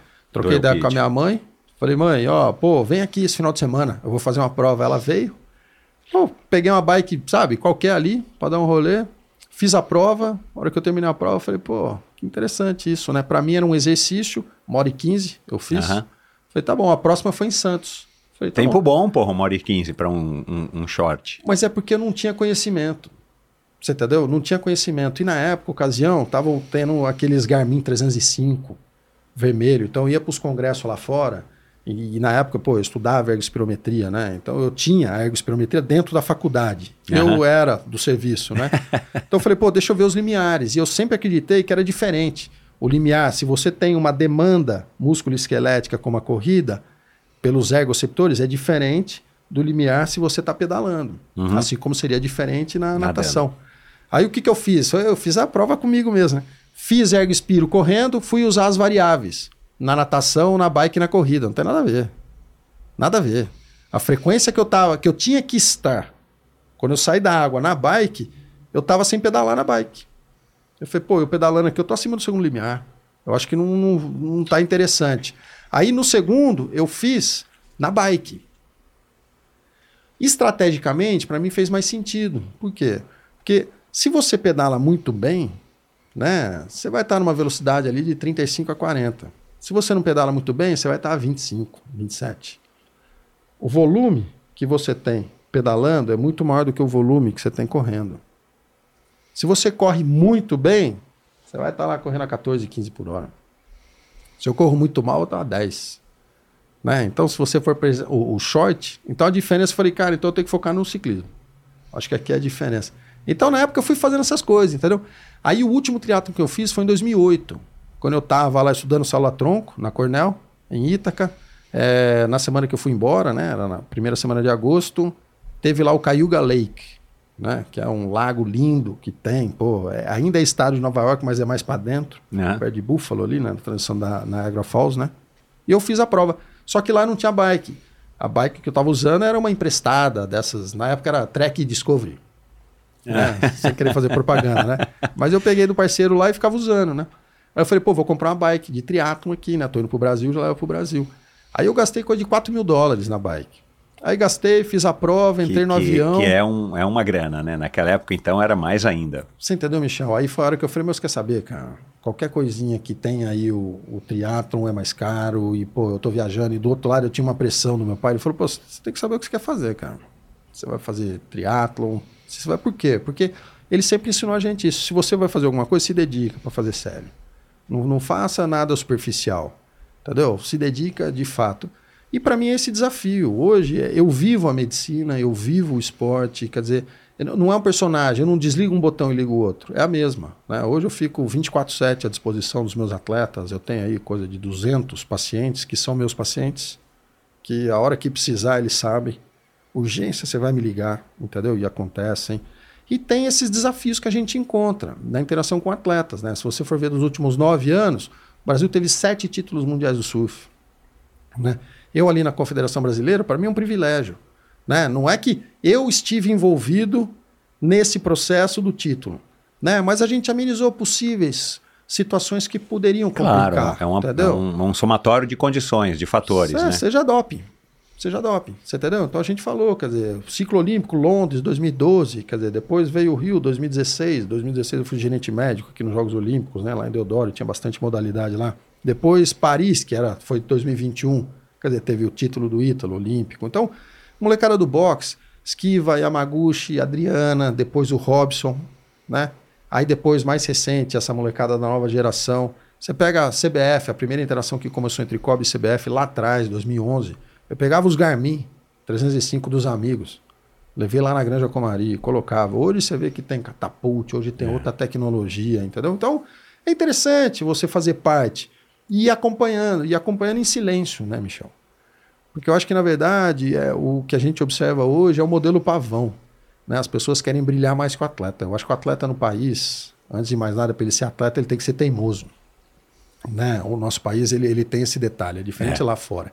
Né? Eu tenho uma vivência nos Estados Unidos, quer dizer, você está num parque que arremessa bem a bola, já vai ter um olheiro do college, você vai estar com uma bolsa da faculdade. É outro contexto, né, cara? você vai se comportar como atleta, se alimentar como atleta, a fraternidade é de atleta. Você entendeu? E você sabe que vai ter um fruto ali. Não, sem falar no aspecto cultural, né? Lá o atleta está mais inserido na- no, no dia a dia da sociedade do que aqui, nitidamente, né? Pela quantidade de, de, de esportes, de, de expoentes. É, você pega a estrutura acadêmica, né? Estrutura acadêmica lá do atleta. Se você está em competição, a faculdade, a instituição respeita. No Brasil, você está em competição, o problema é seu. Você pega, minha mãe é dona de um colégio, né? No interior, em Botucatu, né? O Colégio Ângulo. E eu lembro do Felipe Massa, Felipe Massa.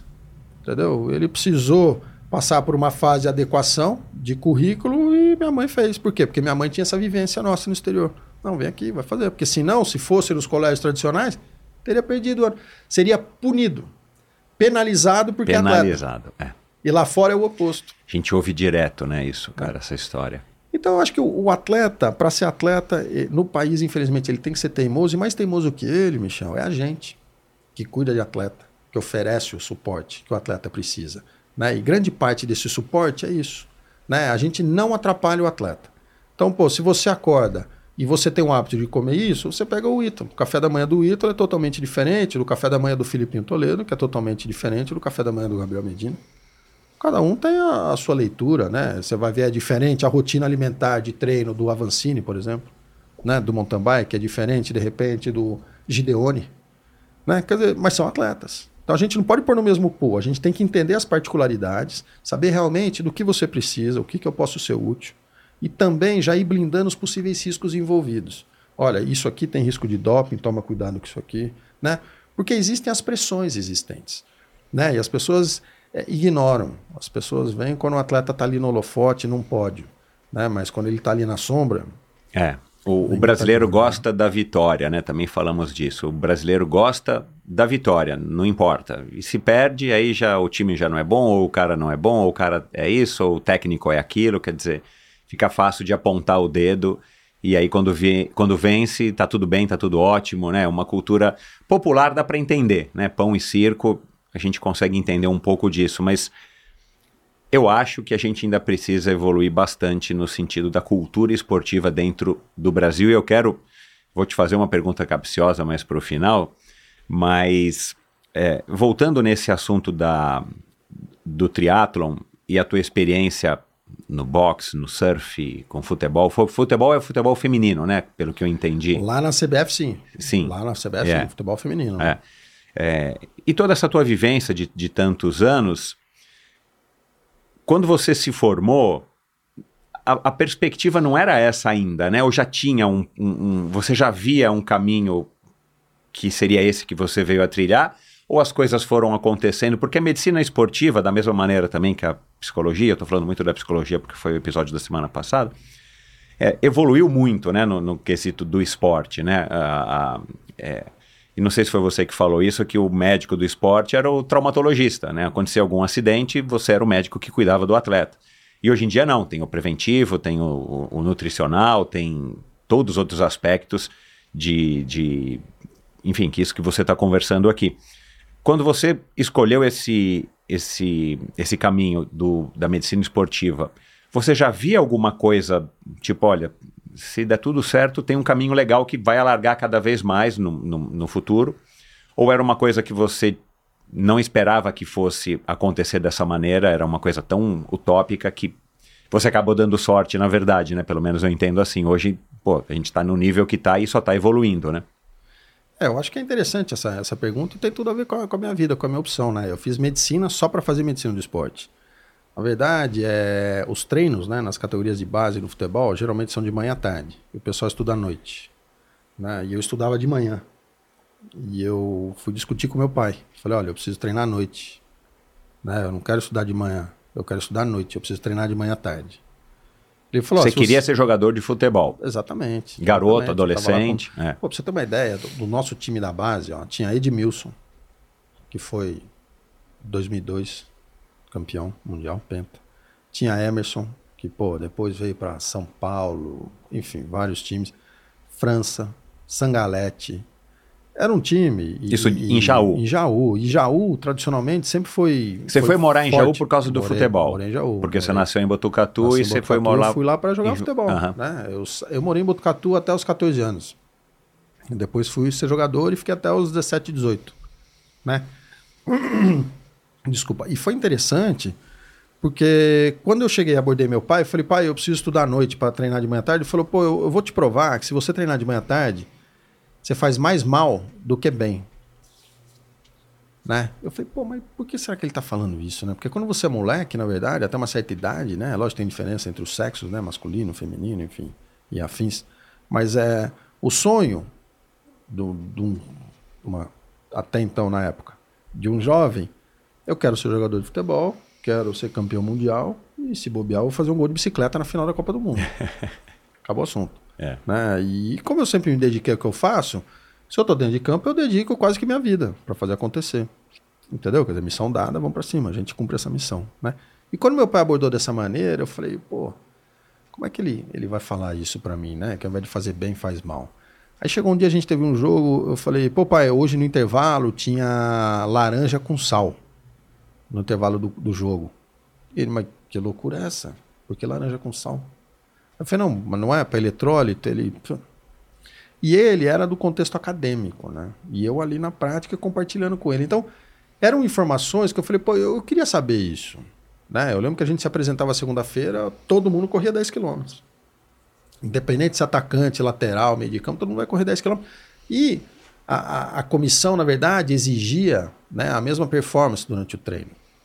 Né? Então, se você é atleta de sprint, você vai ter que ter a mesma velocidade do volante. Né? Então era tudo. E era uma época, na verdade, tô falando 91, 92, né? Pô, aquecimento era subir arquibancada, né? Subir e descer arquibancada. Hoje a gente sabe, né? Então, quer dizer, tem, tem algumas coisas que, que realmente foi evoluindo, né? Aí eu fui fazer medicina para fazer isso, porque na ocasião eu falei assim: olha, então eu vou fazer faculdade de educação física, eu estudo à noite, aqui do lado de Jaú tem. Na ocasião, começou um movimento em relação a levar para São Paulo, né, para o São Paulo, alguns atletas do, do 15, né, do, de Jaú. E foi quando eu fiz o TOEFL SAT. E passei e fui lá fora. Né? Lá fora, para você ser médico, você faz quatro anos na base, no college, na área da saúde, e depois seis anos de graduação. São dez anos. Uhum. Foi quando ele falou, falou, Franz, dez anos para você ser graduado, lá dez anos você, você termina até o nível de pós-graduação. Agora você não vai ter o futebol. E isso eu estou falando em 94, né? Num país que eu dominava a língua, teoricamente, dominava um pouco o esporte, estava em dia nos treinos e tudo. Eu falei, pô, tem tudo aqui para acontecer. O teu, o teu objetivo era continuar no futebol. Continuar trabalhar jogando futebol como. Não, mas eu- como médico também do Não, futebol. Não, com médico não, porque na verdade quando a gente é jovem, a gente não pensa lá na frente, a gente pensa no agora. Né? A gente não pensa. Até que hoje você vê os atletas. Os atletas passam apertado quando tem transição de carreira. É. Eles não, não começaram a carreira pensando o que eles vão fazer no futuro. No, no É. futuro Exato. né? E aí foi interessante, porque daí veio essa história então de, pô, então deixa eu fazer vestibular e passei no vestibular e fui fazer medicina. Até o quarto, quinto ano, eu ia fazer ortopedia. Porque a medicina do esporte no país é voltada à ortopedia ao trauma, né? Tanto é que eu fiz prova de residência em ortopedia, passei nos dois, três serviços que eu fiz, né? Mas aí eu fiz dentro da medicina preventiva, na Unesp, e a gente implementou o serviço de medicina do esporte pela medicina preventiva Uhum. né? E de repente eu comecei a ter acesso, aí já como formado médico, ao exterior. E quando a gente vai para o exterior, aí muda, né? Porque daí eu via os tios, os colegas, quer dizer, o Astran. O Astran é o papa da fisiologia. Dizer, Tio. Você vê sentado ali. Você entendeu? Você pega e você fala, caraca, meu, olha isso aqui. Aí eu fui entender o que é um MIT. Fui entender o que é uma Harvard. Né? Eu falei, nossa, mas isso aqui. Eu tinha a blusa da Harvard desde 3 anos de idade, entendeu? Eu falei, nossa, olha isso aqui, é maneiro. É legal, entendeu? E aí lá fora eu vi, tem na Universidade da Carolina do Sul, né, da South Carolina, tem ali o Larry Durstin. Ele é o presidente emérito do American College, né, o Sports Medicine, muito amigo do meu pai. E ele falou, Franz, aqui a gente tem a graduação de Exercise Science. Aquele dia eu falei, viajei. Estudei tudo. Porque eu não queria fazer pediatria, eu não queria fazer obstetrícia, eu não queria fazer cirurgia. Até que quando eu vivenciei essas oportunidades, eu vivenciei ao extremo. Ao extremo que eu sabia que momento único da minha vida que eu ia viver aqui. Nunca mais ia ver. Entendeu? Seja, fazer parto, esses detalles, né? Você Quando fez o parto da fora- tua filha? Tava junto, né? Tava, Ah, não, sim, mas- dela e do Homero. Ah, Mas Sim. você não fez o parto. Tava junto, tava, fiz, fiz parte da equipe, né? Tinha um obstetra, Que legal, né, que acompanha, cara. tava lá junto, né? Eu que coordenei Eu vi no tudo, Instagram. Tudo, Ah. né? Ah, tá. É verdade, cirurgia da minha mãe eu tava junto, do meu pai eu tava junto. Por quê? Porque em situações extremas, eu gosto de, de sempre estar perto, porque se porventura alguma coisa acontecer, eu quero ter a, a tranquilidade plena que eu fiz tudo que poderia ser feito, né? Isso me dá um conforto. Eu, eu perdi algumas gerações anteriores, meus avós, né?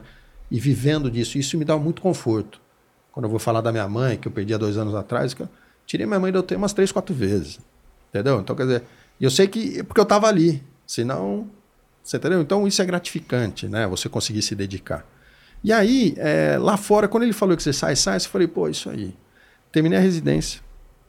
Fiz meu mestrado, doutorado em nutrição, porque eu vi que era um assunto Mas que eu isso tinha que aqui em. Teresópolis. Aqui no Brasil, É, você não, você não, você decidiu não fazer lá fora. Isso, porque você exatamente. ia perder o futebol. Exatamente. A, a ideia era, eu fico lá fora 10 anos para ser médico, só que jogo bola, ou venho aqui e deixo de lado esse lado, né? De, de- jogar futebol. Falei, bom, cara, vou fazer. E nessa hora eu parei e ouvi meu pai. Falou, meu pai também é da bola, meu pai teve várias oportunidades, meu pai era vizinho do Edu, que jogava em 70 com, com o Pelé, jogava no Santos. Então, quer dizer, o pessoal tem um histórico ali de dedicação à, à bola, tem, tem uma aptidão, né, nata, assim, na, na, na família próxima, né? A galera gosta de esporte, né? E nessa Inteligência ocasião, cinética, eu aprendi.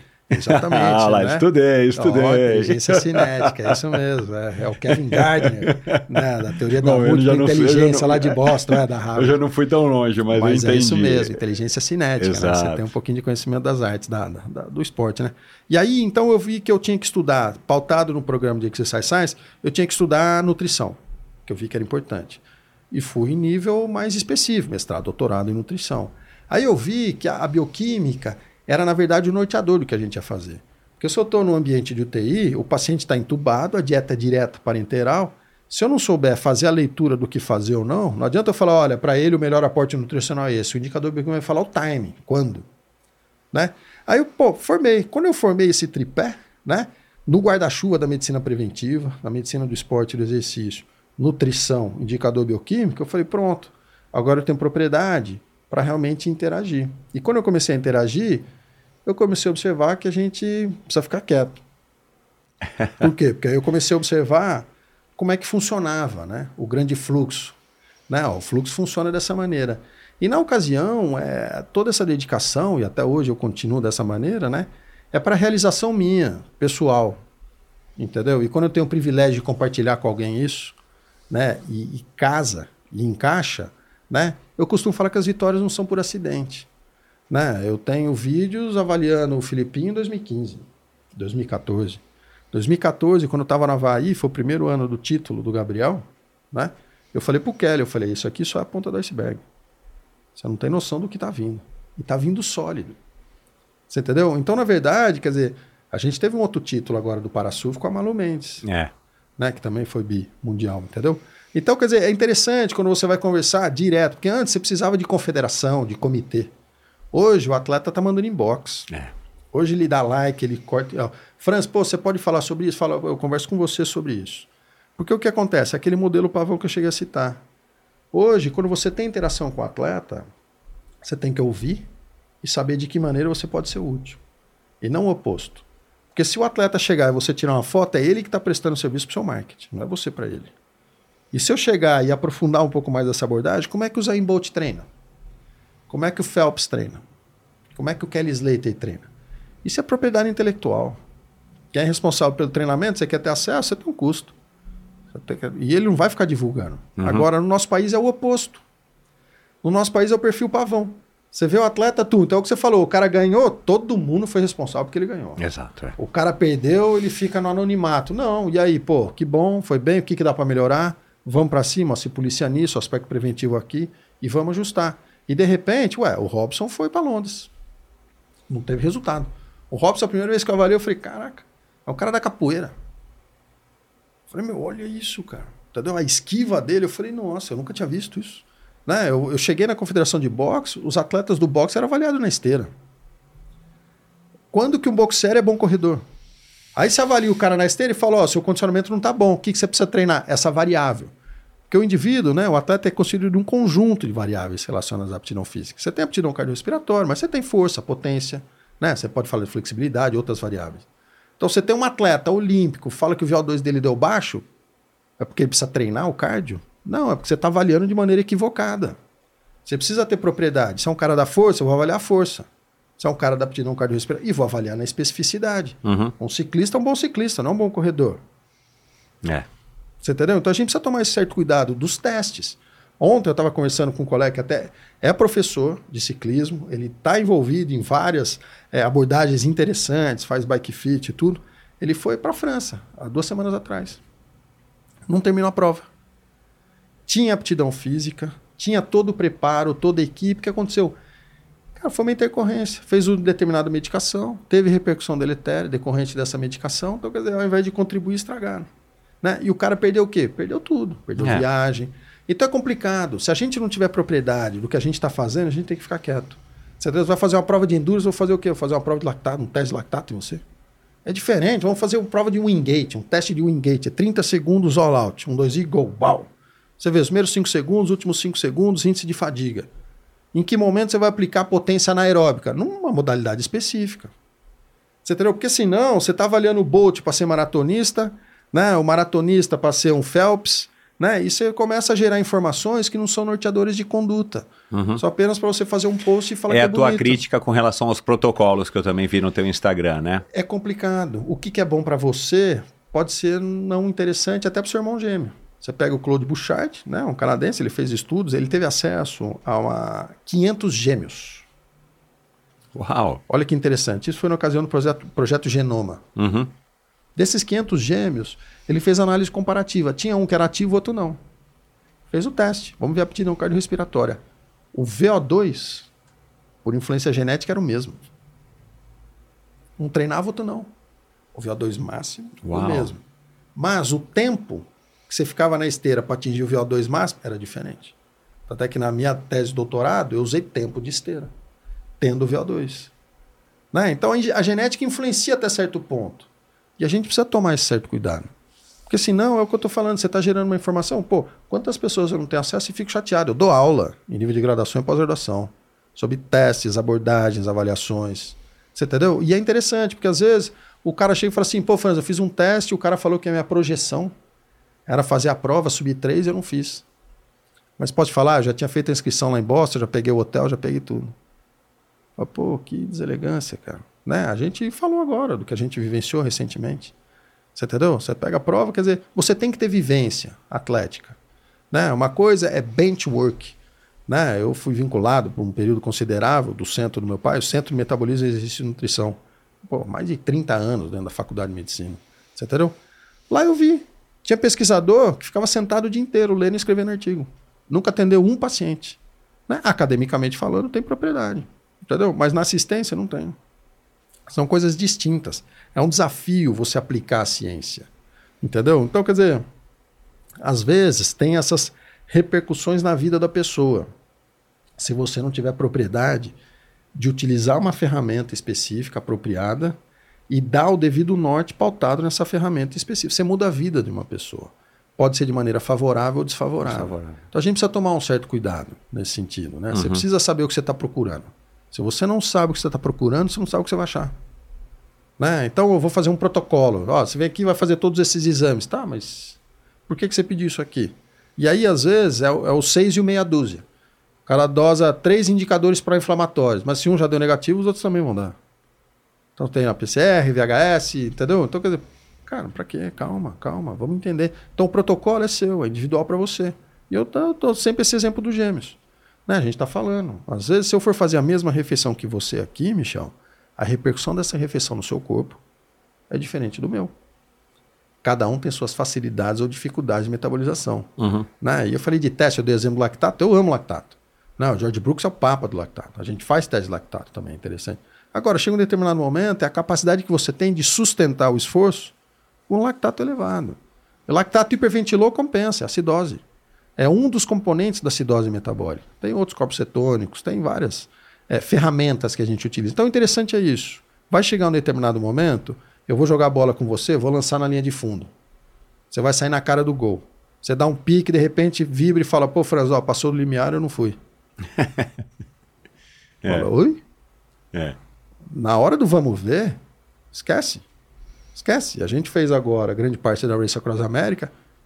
Ô, Pedrão, e aí, você tem o FTP? Não, isso é perfumaria. Bom. Vamos aonde? Vamos no Borg, eu te mostrei. Real time. E pode falar, 4 mil quilômetros? Pedala aí, 4 mil quilômetros. Né? E é isso. É, deserto adentro, noite adentro, rochosas, e pode falar, não aliviou em nada. Era só paulada. Eu olhava e, meu, cada dia foi formando um, um- um componente único. Que eu olhava era ele a bike tudo junto. E, cara, você encostava do lado dele, sorrisão, aquele astral, aquele tom de voz dele. E aí, bababá, bababá. Eu falei, cara, como é que a gente não pode dar 101% né, do que cada um tem de potencial? Você entendeu? Para que ele, cara, vamos, vamos para cima, vamos para cima, entendeu? Então, é, são os desafios que a gente tem. Então, protocolos, eu, eu acho que protocolo é legal quando você vai fazer uma metodologia de análise. É, aí você precisa ter, eu acho que não é um protocolo, né? Intervenção, não. De análise, a não ser em modelo experimental. Aham. Os protocolos existem pautados em modelos experimentais, onde você quer realmente justificar o resultado com média, desvio padrão. Na parte assistencial, não existe nível de significância, não existe média e desvio padrão do Usain Bolt com 9,58 e do último lugar na prova de 100 metros. Estatisticamente falando, é tudo igual. Tudo igual. Na prática, um é um ícone mundial, o outro é um desempregado. então, quando a É gente vai falar de A gente nem assistência, sabe quem é o cara. o nosso é 100%. Você é meu 100%. Eu posso pegar modelos existentes por aí para contextualizar alguma coisa, né? Mas você é meu 100%. O que é bom para você é para você, né? Em abril de 2021, eu, não, eu acho que foi aí que você fez esse. é, que o post era um post é, atual.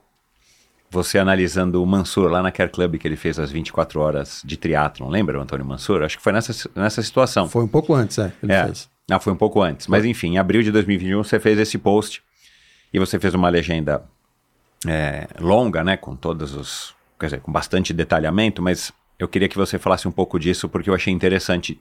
Eu entendi como uma crítica, eu queria que você falasse. Eu vou ler aqui só o começo. Avaliar de forma integrada o indivíduo é um dos maiores desafios da ciência do esporte. Porém, mais desafiador ainda é projetarmos nosso foco na saúde e não na doença. Os tradicionais protocolos de avaliações contemplam a doença, assim como os sistemas de forma isolada.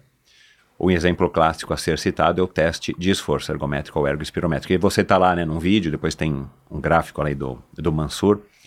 E você fala então um pouco aqui né, nessa legenda, é, como eu falei que é, é, é- é bem extensa, das assessorias esportivas, que você coloca entre aspas. Né, 2% utilizam para projetar alguma prescrição de exercício baseados em limiares, só 2%. Né? É, dos 5% dessas, é, dessas liberações para a prática esportiva, só 2% é, podem ser utilizados para prescrição do exercício baseado em limiares.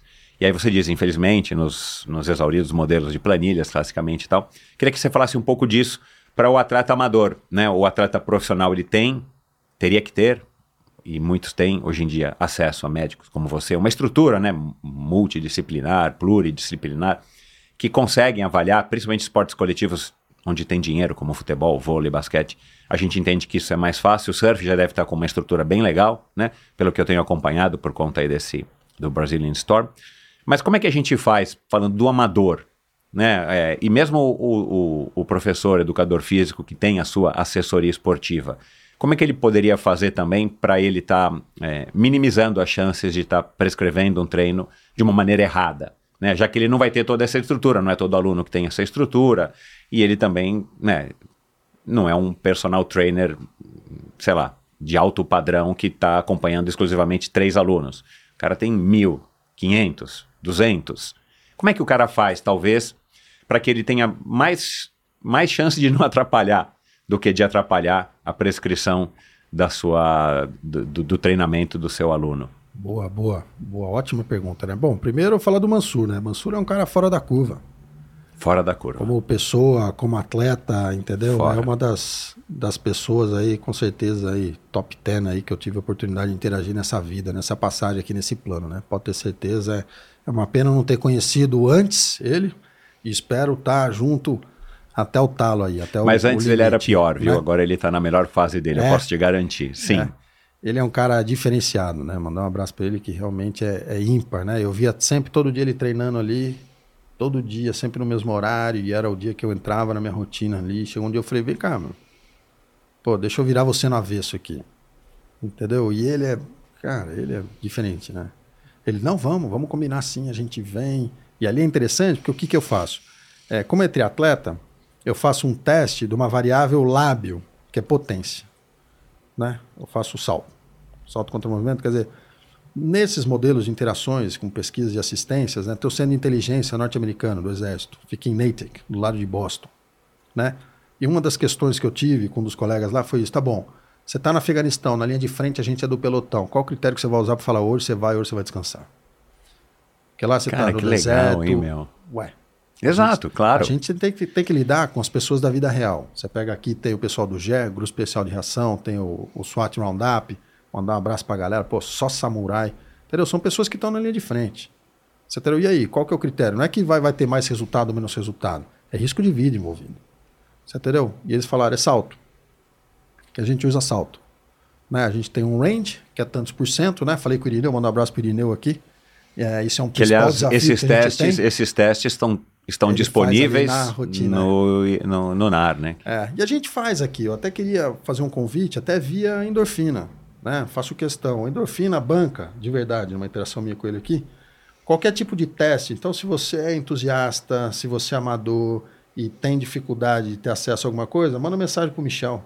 Eu tenho aqui um laboratório, faço questão de fazer testes, avaliações. Eu, você é atleta, você é entusiasta, você é treinador, Venha, venha. Não é, não é questão financeira. Isso é questão de realmente a gente ser útil. Transformar em algo funcional, acessível a todos. Né? E tenho certeza que o aspecto financeiro não vai ser o limitante. Então, pô, se você conhece alguém ou tem interesse em alguma coisa, só acionar. Só aciona o Michel aqui, com certeza a gente vai fazer bastante coisa, bastante teste. Um desses testes Legal, que cara, a gente obrigado. faz, no, no sentido de triatlo, Michel, é o quê? Eu faço o teste de potência, ponho o cara na bike. Ele sai da bike, eu repito o teste de potência. E ele vai para a esteira. Termina a esteira, eu vejo o teste de potência. Então eu sei, conforme a modalidade, qual o efeito residual. Ele entra na corrida com muito efeito residual da bike ou não. O Mansur, pra você ter uma ideia, ele salta, ele vai para a bike, ele sai melhor. Caramba. A mano. bike já prepara ele para a corrida. Né? 90% dos atletas que eu tenho interação, que eu faço avaliação, seja elite, é o oposto, né? O cara pedala e quando Que legal, pedala, meu. eu ponho pace de prova, né? Assim como a corrida, pace de Claro, prova. é. Pace de prova. Faz seu pace de prova aqui, deixa eu ver. Deixa eu ver quantas calorias está gastando, principal substrato energético sendo oxidado, está mais oxidativo, está depletando glicogênio, tem que repor carboidrato, qual a periodicidade, né? E eu vejo ali a variável. Né? Olha, então, pô, esse aqui é o seu pace de prova, esse aqui é o seu FTP, essa aqui é a potência sua da prova, essa aqui é a cadência, bacana. Eu vejo a repercussão. Deixa eu ver o custo cardiovascular, a frequência, a pressão, se está seguro ou não, e vai para a esteira. Então, o Mansur me chama atenção. E esse é um protocolo interessante que a gente vem aplicando, né? Nesse cenário, assim, de, de perpetuação, né? Então, é... E, e ali foi um pouco antes que ele fez essa, essas 24 horas, né? E aí eu, de repente, tive a oportunidade de ir para um outro esporte, uma outra modalidade, que é a corrida, a maratona. Né? E aí eu comecei a observar que existe o conceito de limiar cardiorrespiratório. Então aqui a gente está num ambiente fechado, eu estou me comunicando, eu tenho um funcionamento em nível de célula. Estou utilizando substrato energético, tem reação com oxigênio. Fruto da reação desse substrato energético com oxigênio, eu gero energia. E tem um lixo decorrente dessa reação. Se é um carro, sai no escapamento. A gente é um circuito fechado, esse lixo eu vou reutilizar. E é em ciclo. Então eu produzo lixos metabólicos e tiro.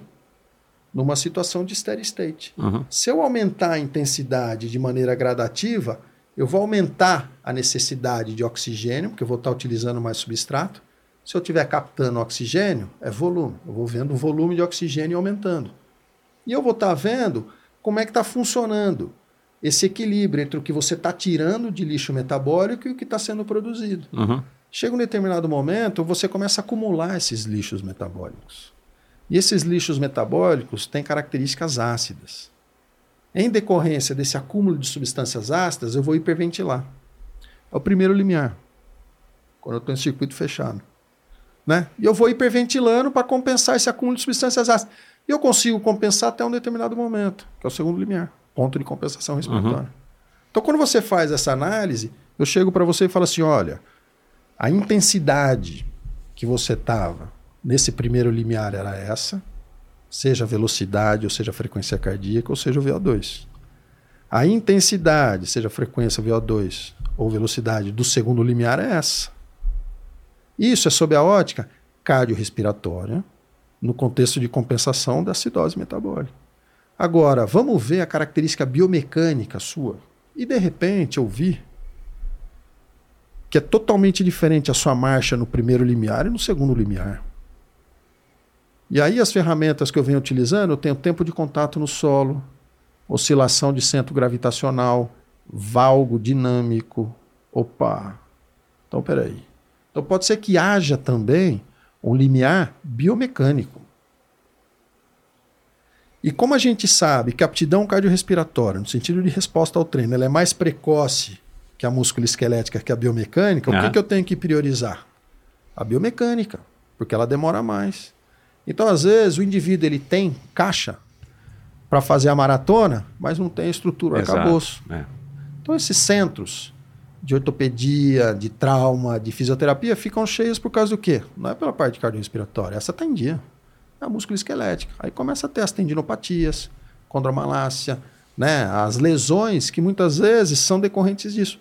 Então, o que, que a gente fez? Isso a gente fez na Confederação Brasileira de Basquete, né? antes do Pan-Americano. Eu correlacionei e publiquei, né? Tem um congresso brasileiro de metabolismo, exercício e nutrição lá em Londrina, e eu publiquei.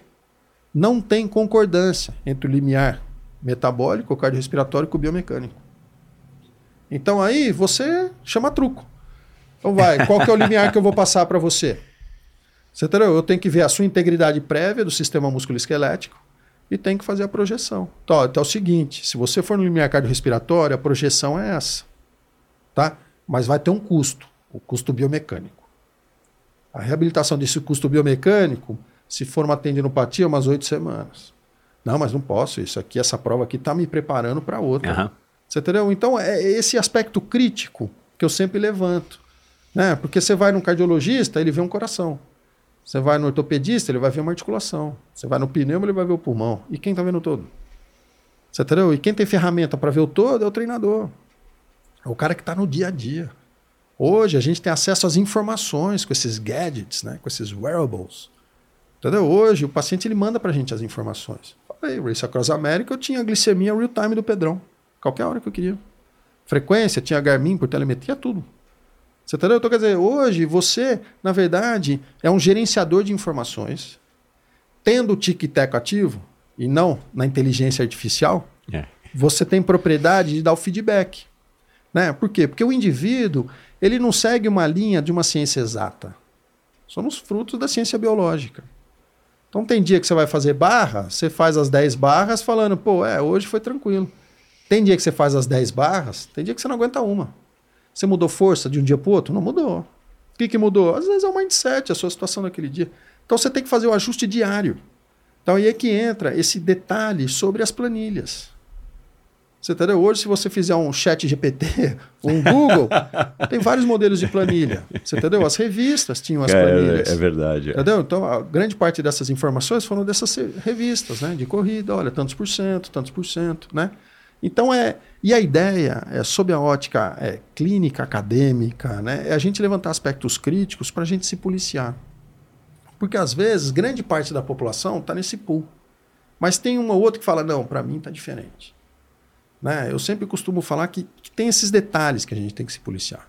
O indivíduo é indivíduo. Às vezes ele foge dessa média, desse desvio padrão.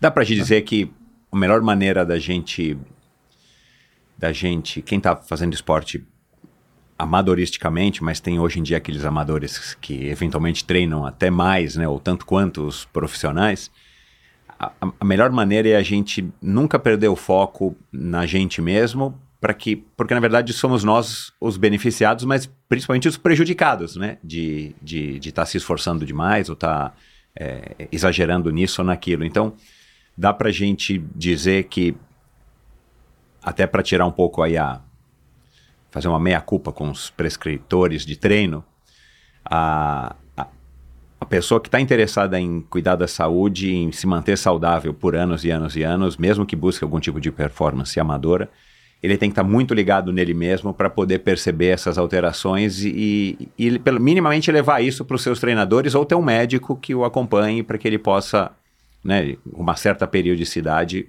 eh, relatar essas diferenças.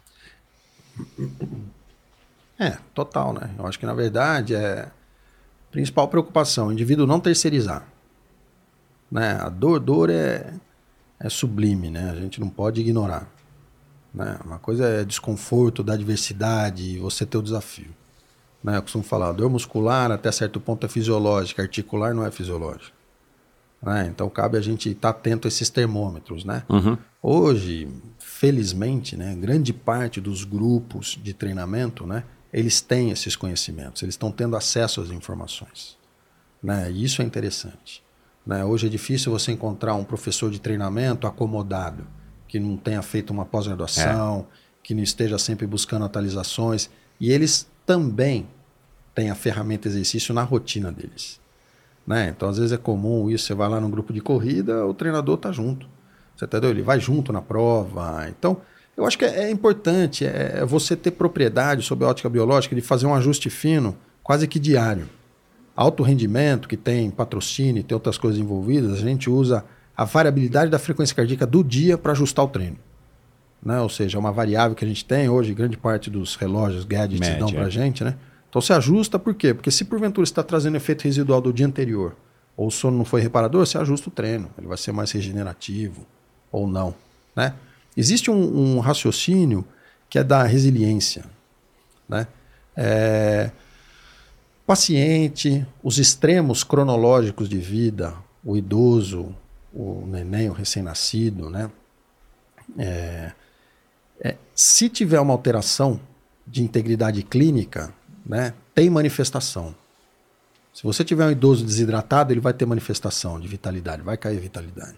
Se você tiver um indivíduo com oscilação de glicemia, ele vai passar mal, vai suar frio, vai ter uma tontura, né? O indivíduo atlético, não. Indivíduo atlético é amador, entusiasta, recreacional ou de alto rendimento. Esse indivíduo ele vai ter oscilação de glicemia e não vai ter manifestação clínica. Esse indivíduo ele vai desidratar e não vai ter manifestação clínica.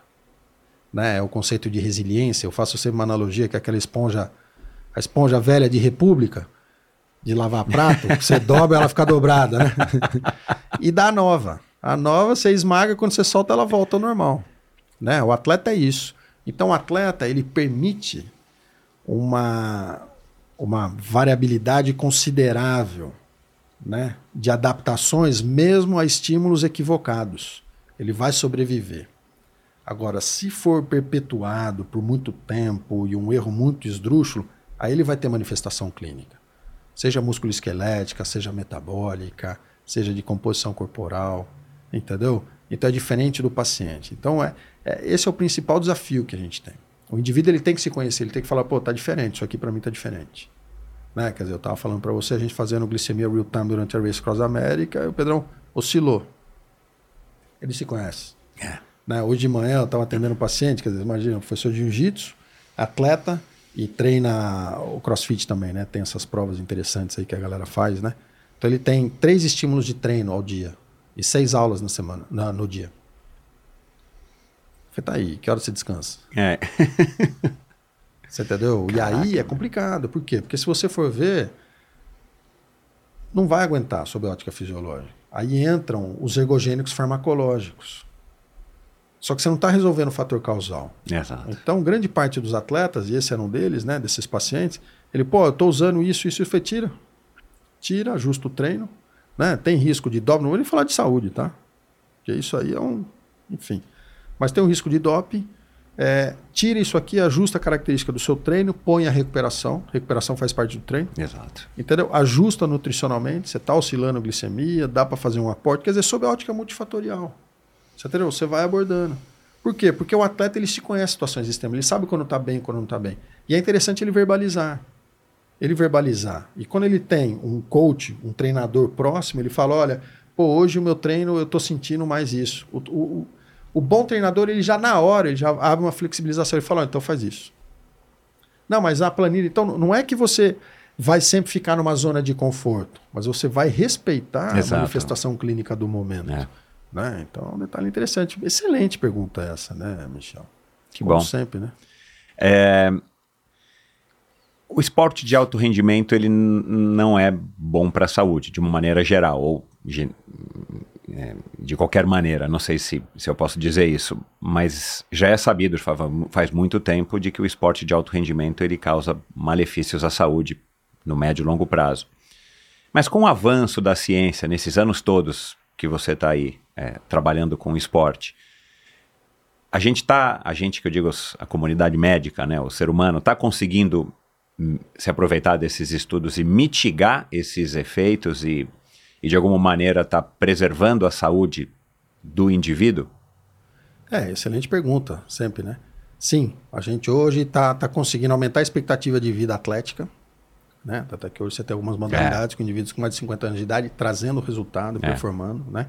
É lógico que existe um, um lado óbvio, lógico, da fisiologia, né? Da clínica, da biologia, existe o atípico. Então, se eu falar para você que provas de curta duração e alta intensidade, geralmente a cronologia não ajuda, a gente tem um outro exemplo, o próprio Nicolas brasileiro, quer dizer, Pois é. mais de 40 anos de idade e performa né? provavelmente tão bem quanto lá atrás quando tinha 20, 25 anos, né? Para não falar Uhum. melhor, entendeu? Então, tem esses detalhes, sim. A gente está conseguindo, né? é, postergar. E isso é fruto, na verdade, de uma abordagem multifatorial.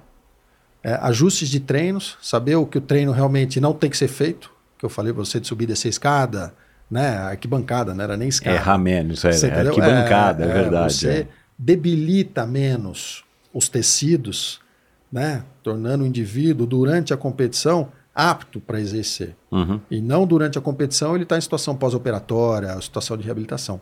Hoje, em alto rendimento, Michel, quem está trazendo resultado não é o mais treinado, é o mais reabilitado, é o mais recuperado. Né? Hoje, recovery faz parte da rotina, seja no contexto físico-químico, imersão em gelo, manipulações, estratégias nutricionais, né? as tendas, câmeras hiperbáricas. Então, hoje a gente vem observando. E, ao mesmo tempo, a gente vem observando também o, o avanço no controle né? do, do doping através dos testes antidoping. Então, existem algumas modalidades, arremesso de dardo, por exemplo. É, o atual, hoje, campeão olímpico, com certeza não estaria entre os cinco. A coisa de quatro, cinco, cinco olímpicos lá atrás. Por quê? Porque pelo antidoping, opa, então tem coisa que que está dando um downgrade no resultado. Aham. aham. Você entendeu? Mas tem coisas que realmente a gente está evoluindo. Agora, tem outras modalidades também acontecendo. Né? E as exposições cada vez mais é, exacerbadas, né? Então você pega hoje, antigamente você tinha mountain bike, hoje você tem uns downhill aí que, entendeu? E você tem algumas empresas que apoiam, patrocinam e incentivam. Você pega hoje o surf de onda grande, é uma modalidade. Você entendeu? E você tem a premiação para o maior wipeout, o É. maior wipeout, né? Quer dizer, você instiga o atleta a se expor. Você tem, você tem esses esportes de luta. Semana passada a gente já teve, começou a ter MMA sem luva.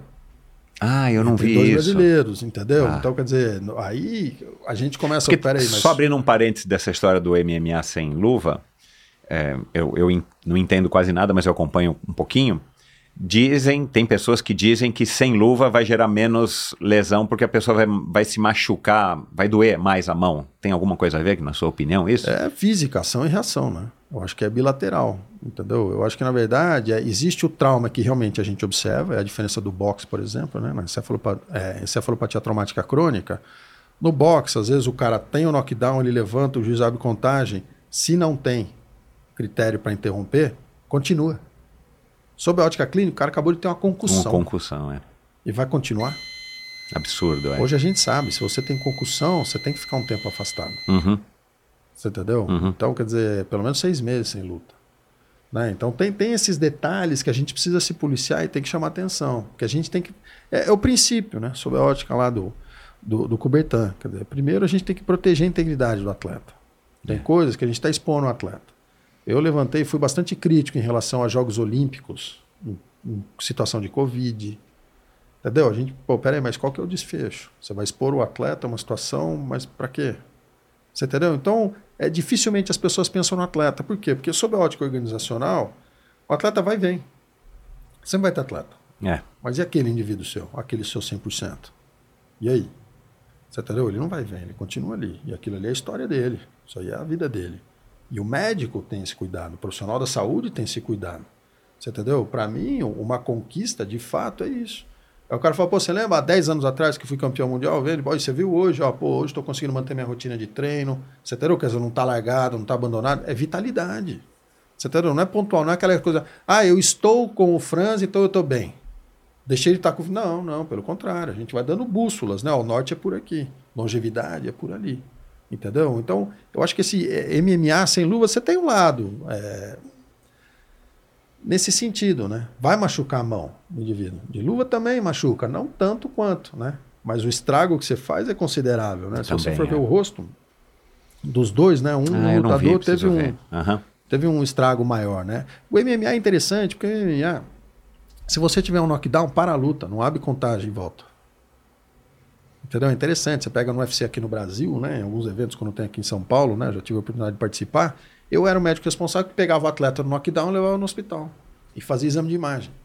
Então a gente começou a implementar isso aí e foi interessante porque. É porque- padrão isso, Franz? Agora Fazer? é. Agora, é. Agora é. E de repente você, você encontra a imagem ali alterada, só que você não sabe se foi agudo ou, ou se já era. É crônico. Você entendeu? Então tem alguns detalhes que a gente tem que se policiar.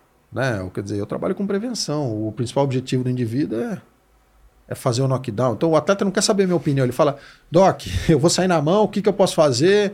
Então aí a gente tem que ver ajuste de peso, porque a galera às vezes gosta de tirar peso, né? De maneira exacerbada, a curto prazo, tem repercussões de vida, É. não é desempenho. É. Você entendeu? Você tem dois, três meses de camp para otimizar funções em detalhes e de repente, em 24 horas, o cara se debilita. Ou de repente, uma semana ele se debilita. Né? E desidratação, 5% de desidratação, Michel, cai o rendimento é até 30%. Água. Cara, é cruel isso. Esse, esse esporte é cruel, né, cara? É desafiador, né? Grande parte dos esportes são desafiadores, né? E o nosso papel é o quê? Pô, vai, de que maneira a gente pode amenizar os eventos adversos, porque vai ter a situação específica, haverá a situação específica do esporte. Nem sempre você controla essas variáveis. Uhum. As adversidades acontecem, é questão de tempo. É como eu falei, se você está preparado, o que acontece não é surpresa. Entendeu? Aconteceu, aconteceu, estava previsto. Né? A gente falou de intermação, rabdomiólise na Race Across America, a gente falou de hipote- hipotermia, né? oscilação de glicemia, cadê? São várias as situações previsíveis. Se você está numa situação todo preparado, quer dizer, eu tinha ali os kits. Você entendeu? O de menos é cair, luxar o ombro. Fala, É. você põe no lugar, a suturou, tudo bem, a fratura, fica evidente. Você entendeu? Agora, tem algumas situações life-threatening, né? Tem risco de vida aí. Vale a pena a gente se policiar. E foi você que falou, eu ouvi numa entrevista sua, que o esporte de, no esporte de alto rendimento vence quem tem menos debilidade, né? É, exatamente, é isso que chama atenção. Né? Quer dizer, você pega nos últimos dois ciclos olímpicos, quase 70% dos nossos atletas estavam em situação pós-operatória. Então, o treino, ao invés de preparar o atleta, Caramba. estava debilitando o atleta. Você entendeu? Então, peraí, vamos refletir. Né? Qual a variável que a gente precisa ajustar? Precisa colocar mais recovery? É o estímulo de variável, né? o detalhe biomecânico. Tem modalidade Cara, que número é expressivo, cara, É hein? expressivo, é bem expressivo, né? E eu costumo falar em ambiente acadêmico, né? Eu acho que na verdade você tem que ter um plantonista ali na beira do campo. E quem que você quer que fique ali? Você não quer um, você quer um cara que consiga resolver da melhor maneira possível. Você pega no UFC, tem a galera da neurocirurgia, né? Tem o Paolo, tem o ortopedista, né, que é o Tanuri, que é o responsável pelo UFC no Brasil. Então, você tem um grupo. Entendeu? De modo que, pô, Franz, ó, eu tive uma lesão foi de mão, eu tenho um cara que trabalha só com mão. Foi de ombro, eu tenho um cara do ombro. Foi pé, eu tenho um cara do pé. Eu tenho todo. Franz, ó, tá tendo um distúrbio de ritmo aqui, uma arritmia, eu tenho um cara do, só do coração. Então hoje você consegue. Agora o médico do esporte ele faz essa, essa gestão, esse gerenciamento, esse link. Isso em nível mundial. Né? Eu tenho atleta aqui agora, mas eu tenho atleta em outros países. E se porventura tiver uma diversidade, eu tenho. Eu tenho médico parceiro na França, na Austrália, Estados Unidos, Japão, China, Canadá, entendeu? Peru, México. Você, tem que ter a, a sua rede, a sua gama, né? E o principal desafio é esse hoje, entendeu? É, é fazer com que o atleta se se sinta assistido e ele realmente consiga dedicar 100% ao que é dele, que é a modalidade. Entendeu? Você vai pegar o cara que vai fazer uma prova de ciclismo, ele tá tenso com a bike, com o transporte da bike, como é que vai chegar, como é que não vai chegar, se quebrou, se não quebrou. O cara da prancha de surf é a mesma coisa. Você entendeu? Então, quer dizer, são inúmeros os detalhes. Você imagina uma coisa que, que às vezes acontece. Outro dia eu estava trocando ideia com os atletas de. Porque no surf a galera conhece a pranchinha, mas você tem o stand-up wave, por exemplo, stand-up race, né? As pranchas são maiores. Não. Então, às vezes, você está de viagem. Já não dormiu direito, não comeu direito. Você vai pegar a mala, você já fica preocupado com a integridade da prancha. Você pega, você aluga um carrinho, você racha o carrinho com a galera por causa de custo. Você vai colocar a prancha em cima, esse gesto sem aquecer, já vai um tendão. Cara, pior é que isso acontece Você- mesmo, né? Olha que complica. E geralmente são essas coisas mais é, é, ingênuas, né? Que acontecem as adversidades, né? E já que eu falei disso, de sono e alimentação, quer dizer, olha, olha o desafio que a gente tem. Ah, eu fiz mestrado e doutorado em nutrição humana aplicada, tá? Nutrição é uma ciência, é muito importante. Mas a gente tem atletas desempenhando em pleno Ramadã. O sono é importante. A gente tem instituto do sono né? Mas tem atleta que está em jet lag. Você pega no surf, o cara está atrás de ondulação, vai ter ondulação, a ondulação não vai esperar. É isso Exato, exato. é. Entendeu? Então olha como é complicado. Né? É igual, pô, não tem um artigo científico falando que jogar com a 13 melhora desempenho. Fala isso pro Zagallo. Maior recordista de título mundial. Você entendeu? Então é desafiador. A gente tem o conhecimento, a gente vai atrás, aprende a ficar quieto, entende o atleta, o atleta vai ter a cueca mágica, vai ter. Franz, eu uso isso aqui e. Ó, mas não tem um artigo, não interessa, eu uso porque eu me sinto bem, vamos para cima. É. E, e na hora do vamos ver, Michel, isso é importante. O cara vai subir no octógono, no ringue, não é a hora que você fala, e aí, tá tudo bem. É a hora que você fala, e aí, atropela, vamos. Porque se você chegar e falar, e aí, tá tudo bem, ele vai falar, mas por quê? Eu tô zoado? Tá, tem alguma coisa. Você fala, vamos, vamos, dois e gol. Quer dizer, pô, eu tive acesso ao Pedrão, 60 anos de idade, fui fazer a Race Across America em abril, maio. Dois meses antes. Franz, vou fazer uma prova de 5 mil quilômetros, tenho 60 anos de idade, daqui três meses. Dá. Pô, tem um colega parceiraço, né, o Fernando Rocha, né, que fez um tempo, considerava aí o bem-estar, essas coisas. Ele chegou um dia e falou, Franz, eu vou fazer a ultramaratona de Mont Blanc. Falei, Pô, bacana. E aí, dá ou não? Eu falei, eu te pergunto, você quer fazer? Vai fazer, vamos. Ele chegou paciente. Quando eu digo paciente, ele chegou hipertenso, colesterol alterado, meio paradão, sedentário, entendeu? Então, Uhum. pô, ajustou, terminou a prova. A maior conquista é essa. E não é post. É, é em off. Entendeu? Tem um triatleta sinistro, o Thales. Mesma coisa. Tá, ele já teve aqui o Thales, você precisa Entendeu? ouvir. É, o Thales passou por uma Fantástico situação, ele teve cara, né? rabdomiólise, ele teve toxoplasmose, entendeu? E ele internado, e ó, os caras estão achando que é H1N1, mas ninguém tá sabendo o que que é. Eu falei, ó, fica ligeiro com isso, isso, isso. O dia que ele saiu, mandou uma mensagem para mim, falou, Doc, posso te falar, cara? Queria te agradecer, isso, isso, isso. Que isso? É o que acontece quando a câmera tá desligada. É o cara chega e fala, meu, obrigado, viu, cara? Você fala, não, tamo junto, a gente não fez nada do que a gente tem propriedade. Mas essa é né? a sua motivação, né? A hora que você vê que você fez o bem para outra pessoa e muitas vezes salvou a vida do cara, né? É, e é uma situação que provavelmente, se eu tivesse no lugar do cara, como atleta, me dedicando, assim, eu gostaria que alguém fizesse para É. mim o que eu faço. Exato. Você entendeu? Primeira coisa, eu não atrapalho. E outra coisa, se eu for abrir a boca, é para acrescentar. Entendeu? Opinião, cada um guarda a sua. É diferente de conduta, né? Eu costumo falar isso aí, né? Às vezes você vai em situações extremas, né? É, você está em UTI, ah, eu acho que é isso. Você acha, você devolve, que alguém perdeu. Se achou, alguém perdeu. Ou você sabe ou você não sabe o que está fazendo. Você entendeu? Então, em situações extremas, é isso. Pô, se eu tivesse na sua pele, todo meu paciente, é, cara, é um ente querido. Você entendeu? É uma pessoa que eu não conheço e tô, tô, tô ao máximo querendo fazer o bem. Você entendeu? Quer dizer, isso é uma dádiva que você tem, isso é dom, isso é perfil.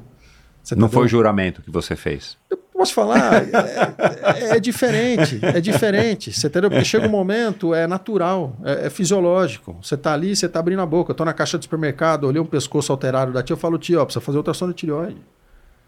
Você entendeu? Ela, mas "Não, faz que vale a pena. Acabou. E da- daqui cinco anos, você encontra e fala, ó, foi você, você, você nem lembra. Fala, jura? É, pô, que bacana. Porque, sob a ótica financeira, se o cara é bilionário, ou se o cara é um, um assalariado básico, o que vai entrar para ajudar você a comprar fralda e pagar a escola dos seus filhos é a mesma coisa. A repercussão do fazer o bem é que vale. Você entendeu? E na área de esporte é isso. O que a gente mais está vendo é palpiteiro. É diferente de conduta. Conduta você é responsável pelo que você está falando. Você entendeu? O palpite, o cara dá o palpite e vai atrás do outro.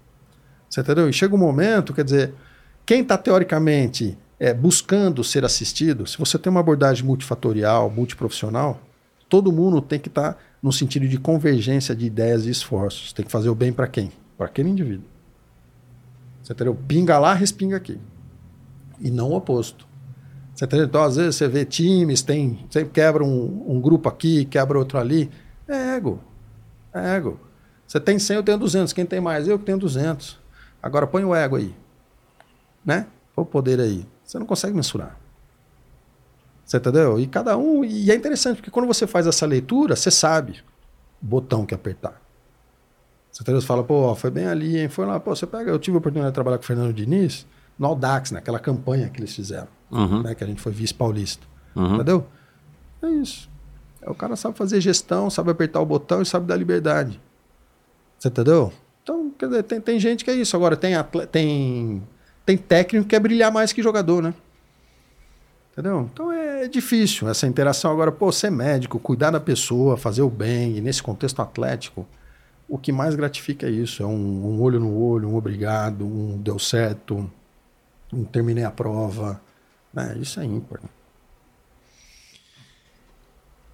Me lembrei aqui de, de, de um assunto que eu quero ouvir a opinião de um, de um médico do esporte como você, a respeito da idade, mas antes, eu fiz aqui mais uma anotação na minha pauta a respeito de um post que você fez falando sobre o homem, o homo resistus, o homo obesos e o homo resistus, que você disse que, te- que terá como principais características composição corporal tendendo à eutrofia, padrão alimentar rico em alimentos que não são pró-inflamatórios, estilo de vida ativo, regularidade na prática de exercícios físicos e cinética corporal predominante no cotidiano, com bom potencial, com potencial de armazenar situações de estresse no psique.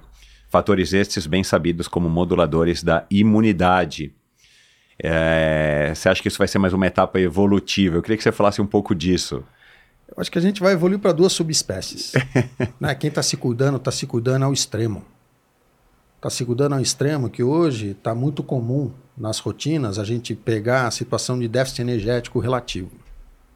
A pessoa expõe o organismo a situações de alta demanda metabólica. É o trabalho, é o treino, é o lazer, né? E está se policiando demais no aspecto nutricional, no sentido de quantidade de ingestão e até a qualidade do que está ingerindo deficitária. Né? Então, esse déficit energético a curto prazo tem repercussões favoráveis na composição corporal.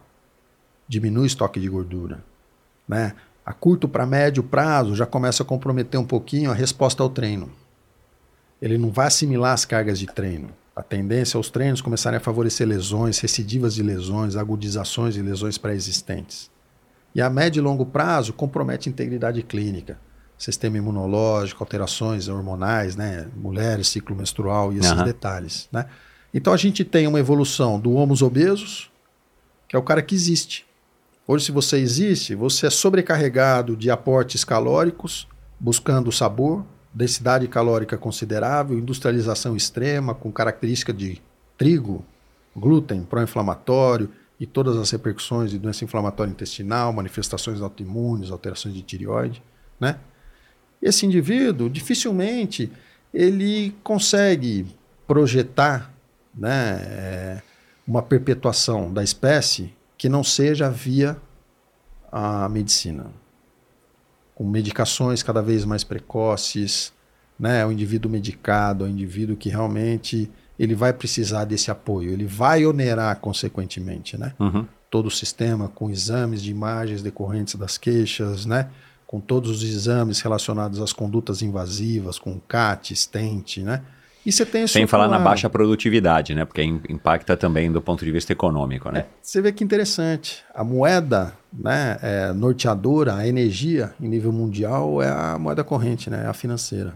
Né? Aí o indivíduo para para refletir. Você pega no exterior, por exemplo, nos Estados Unidos, né, o modelo de, de, de saúde dos Estados Unidos, grande parte da população, quem paga, quem custeia o sistema de saúde é o privado, é a empresa.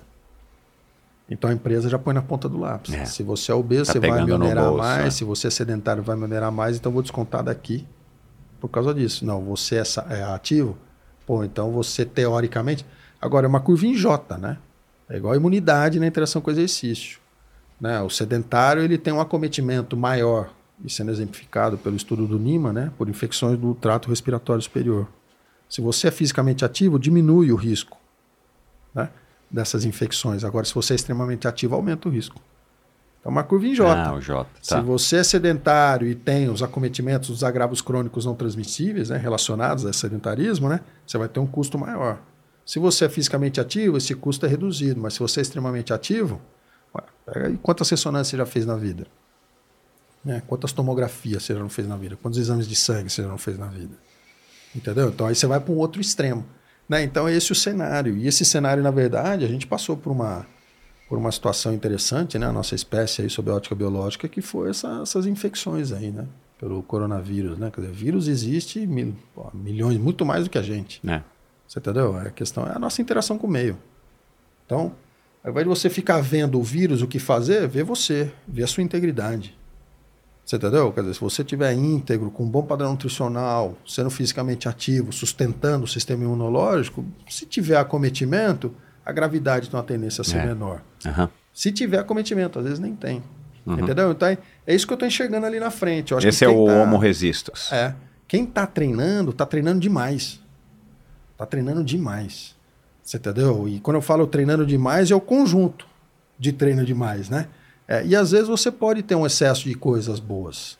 Então é isso que eu tô te falando. Essa galera, pô, vai, põe recovery. Né? Eu acho que no futuro próximo, sabe o que vai acontecer? A gente vai ter os lounges.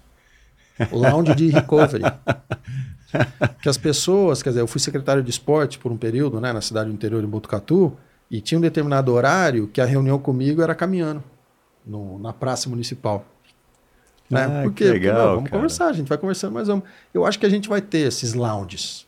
Provavelmente vai ter um ou dois dias da semana que todos os caras se encontrarão, as mulheres, as pessoas se encontrarão num ambiente onde vai ter imersão em gelo, vai ter contraste, vai ter soltura miofascial, vai ter um aporte de hidratação, eletrólito, um carboidrato específico, uma proteína específica, né? Então eu acho que isso vai ser interessante. Né? Os grupos estruturaram isso aí. Entendeu? Hoje, pô, onde que é? Hoje a gente vai encontrar o treino, vai ser no parque? Não, não, hoje é dia de lounge. Tá bom, vamos lá no lounge. Entendeu? E você vai chegar lá, vai ter massoterapeuta, vai ter fisioterapeuta, vai ter médico, nutricionista, entendeu? Som ambiente, quer dizer, o recovery fazendo parte da rotina. Entendeu? E esse lado de socialização, porque é muito interessante. Né? Hoje, às vezes, conforme o perfil de amigo que a gente tem, tem amigo que você só vai encontrar tomando um chopp. É. E tem amigo que você só vai encontrar na ciclovia. Exatamente. Esse é o meu caso. Você entendeu? É, então você vê o cara com bastante frequência, mas só numa situação É. praticando esporte na, na, na, na ciclovia ou na academia. o- e às vezes é interessante, Michel, porque o assunto que você quer falar, ele, puta, seria interessante um- uma exigência maior do que um- uma ciclovia num padrão ventilatório. Então ele fala, ó, isso é importante. Você entendeu? E o outro do chopp, às vezes você foge. Fala, pô, cara, seria legal trocar ideia contigo, mas, meu, eu não vou tomar umas hoje. né? Então eu acho que vai chegar um momento que a gente vai se encontrar. Então eu acho que vai ter isso, vai ter essa- esse potencial de evolução dessas duas subespécies, né, nesse sentido aí. Interessante.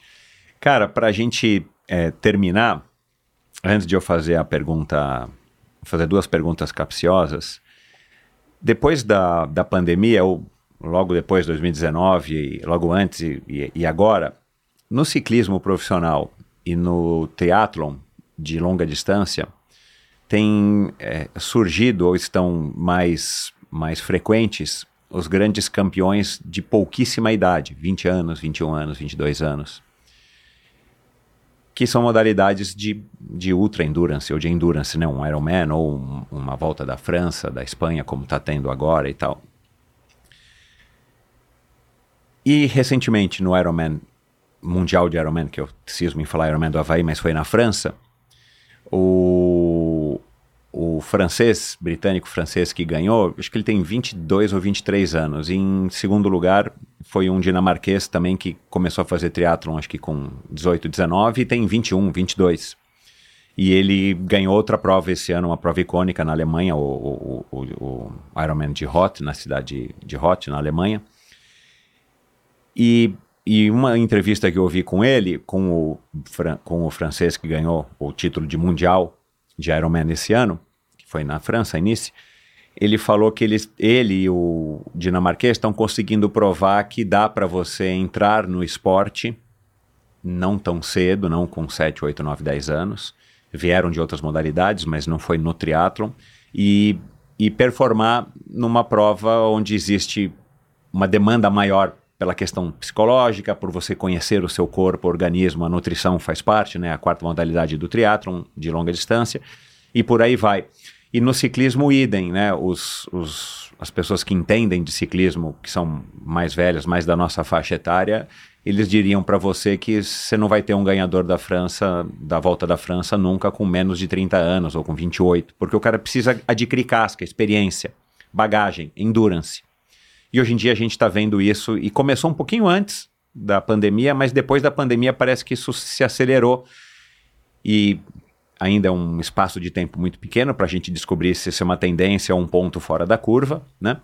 Mas do ponto de vista médico, o que, que você acha dessas pessoas que têm 20 anos, 21 anos, de estarem se destacando, ganhando ou não, mas se destacando em, em modalidades onde exige-se tanto do endurance e aí também, claro, aspecto psicológico, de autoconhecimento, de experiência. É, posso ser polêmico? Claro. Eu acho que, na verdade, é... são duas variáveis. É. A primeira é a ousadia do jovem. A ousadia do jovem. né? Você falou de ciclismo, tem aí um documentário na Netflix, por exemplo, sobre o Tour de France. Você pega jovem botando para baixo, É. acelerando mesmo. É. Coisa que até pouco tempo atrás, não, peraí, ali não é uma, uma etapa para a gente fazer esse tipo de, de abordagem. Uhum. Tem mais agressivos, envolvidos, mais é. inconsequentes, talvez, né? Ousadia do jovem. O jovem tem ousadia, né? E outra coisa são os ergogênicos farmacológicos, né, Michel? Entendeu? Você, Ah. tem que ajustar o controle de ergogênicos farmacológicos. Cada vez mais vem à tona as histórias. Né? E se a história está vindo agora à tona, com certeza o, o doping está lá na frente, o antidoping está uma caça, é gato-rato, né? Entendeu? Então, quer dizer, é diferente você é, ter um organismo com uma certa idade, uma certa fragilidade ou uso, né, em vigência de ergogênio farmacológico, e você pegar um jovem extremo numa situação extrema de ergogênio farmacológico. Né? O, o indivíduo com uma certa experiência, ele não quer quebrar em momento nenhum. Ele quer realmente curtir e fazer acontecer o evento. Né? O jovem, se quebrar, não tem nada para perder. Fui, se, se, der certo, eu entrei para a história. Se não der certo, é, tá bom, na próxima eu tento e vou ajustando o que pode acontecer. Então é um padrão all out. Né? Tem organismo que aguenta a diversidade, tem organismo que não aguenta. Lembrando que para atleta, o aguentar o quê? Exercer função. Você consegue manter função? Consegue. Às vezes tem alteração de campo visual, alteração de integridade, de psique, do aspecto cognitivo, mas termina. Né? Tem a chegada tradicional do triatlon, né? dos dois irmãos da, da Inglaterra, Exato, da Grã-Bretanha. É, né? Os Brownlees. Chama atenção isso. São irmãos, né? Os dois provavelmente têm o mesmo padrão de treino, o mesmo padrão nutricional, mesma vivência, né? A mesma bagagem, a mesma genética, né? Mas um ali abriu o bico, o outro não. Entendeu? O outro falou, opa, peraí, deixou, deixou, entendeu? Então, eu acho que tem, tem é, é sempre o dia, que pode ser um dia encantado, um dia mágico de acontecer.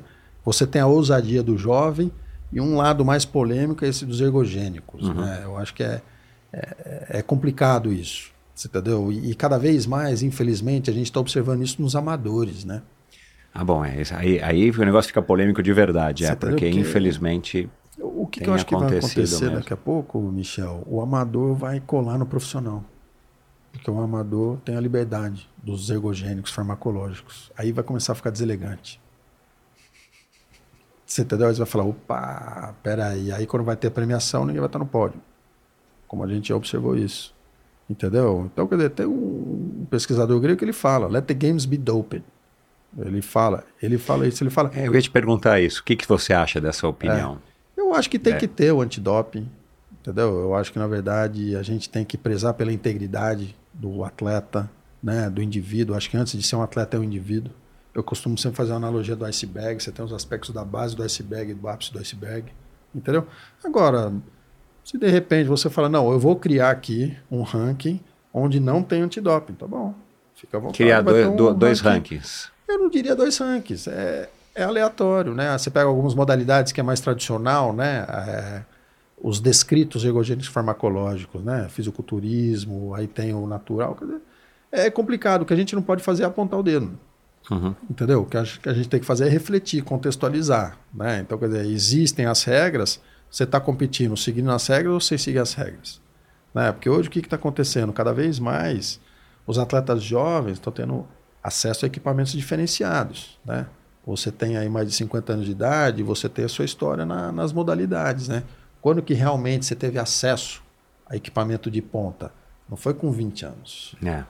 Foi que depois de 35, 40, é. esses jovens têm acesso é. desde cedo. Então isso aí já é uma variável. É diferente, você está tendo o pico da curva fisiológica com todo o aporte nutricional, suplementação, recovery e equipamento. Você vai ter tudo de maneira otimizada. Entendeu? Agora, ó, a página 2 da história, vamos ver a sobrevida. É, ainda Quanto tem isso. vai é. durar. É. É. Entendeu? Então... Não, e depois as consequências futuras, né? A hora que o cara tiver com 40 ou 50 anos aposentado e já ganhou tudo quando tinha 20, 22, é, e, e, tem algumas, algumas anomalias, se não me engano foi o Landes, de, do Tour de France, que teve uma doença mitocondrial.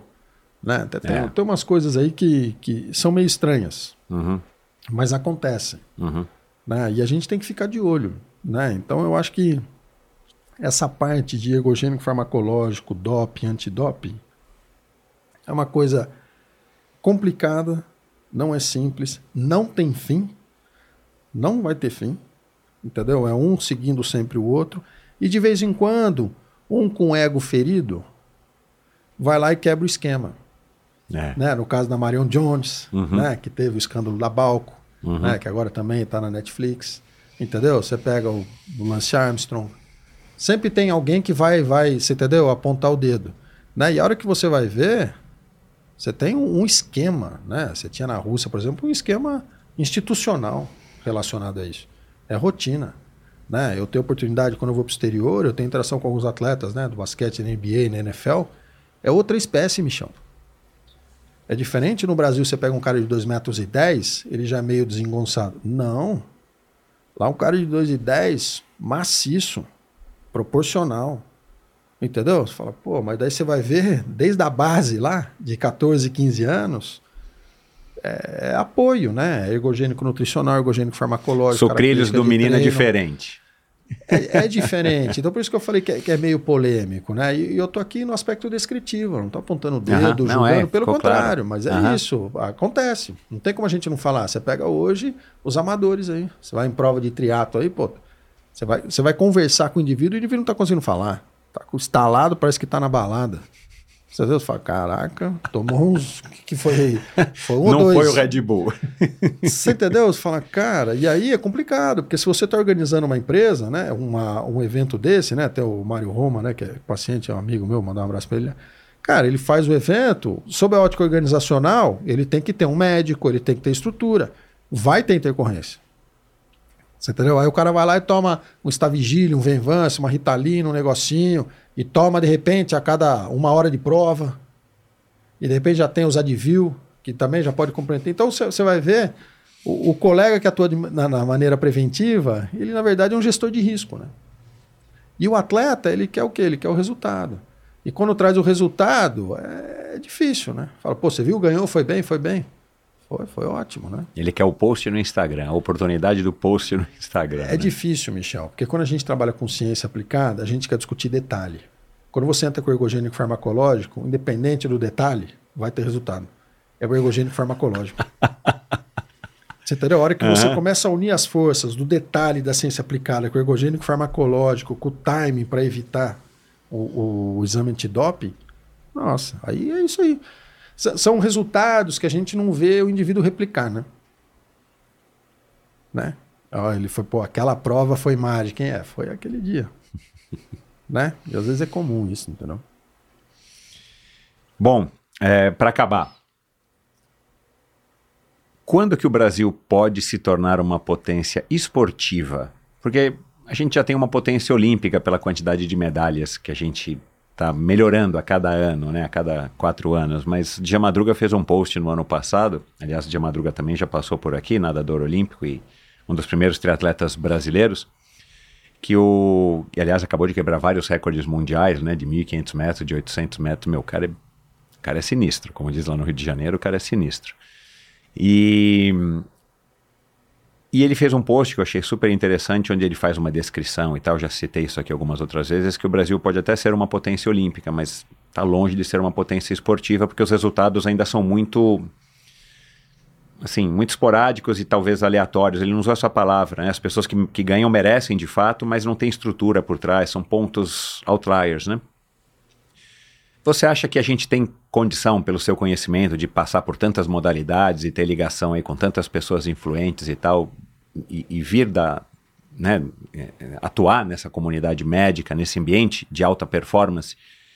A gente pode ser quando, realisticamente, daqui a 10 anos, daqui a 20 anos, o que, que a gente precisa para ser uma potência esportiva e ter medalhas e medalhas e medalhas olímpicas e títulos mundiais, não só medalhas olímpicas, mas ter uma base por trás, como a gente aparentemente está tendo no surf, pelo que eu entendo, né? O surf não está vindo só com, não veio só com Medina, nem com Filipinho, nem nada. Estão vindo outras pessoas por baixo, mas a gente não vê isso, né? Não teve isso com a natação, talvez um pouco, mas não teve isso, sei lá, com o Guga, com os nossos maratonistas Marilson. Cadê o próximo, né? O Danielzinho tá aí, mas ainda está um pouco inconstante.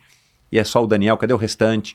A gente às vezes tem alguém que está expoente no esporte, mas não tem 3, 4, 5. Né?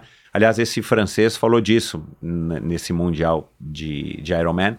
Quatro franceses entre os dez primeiros.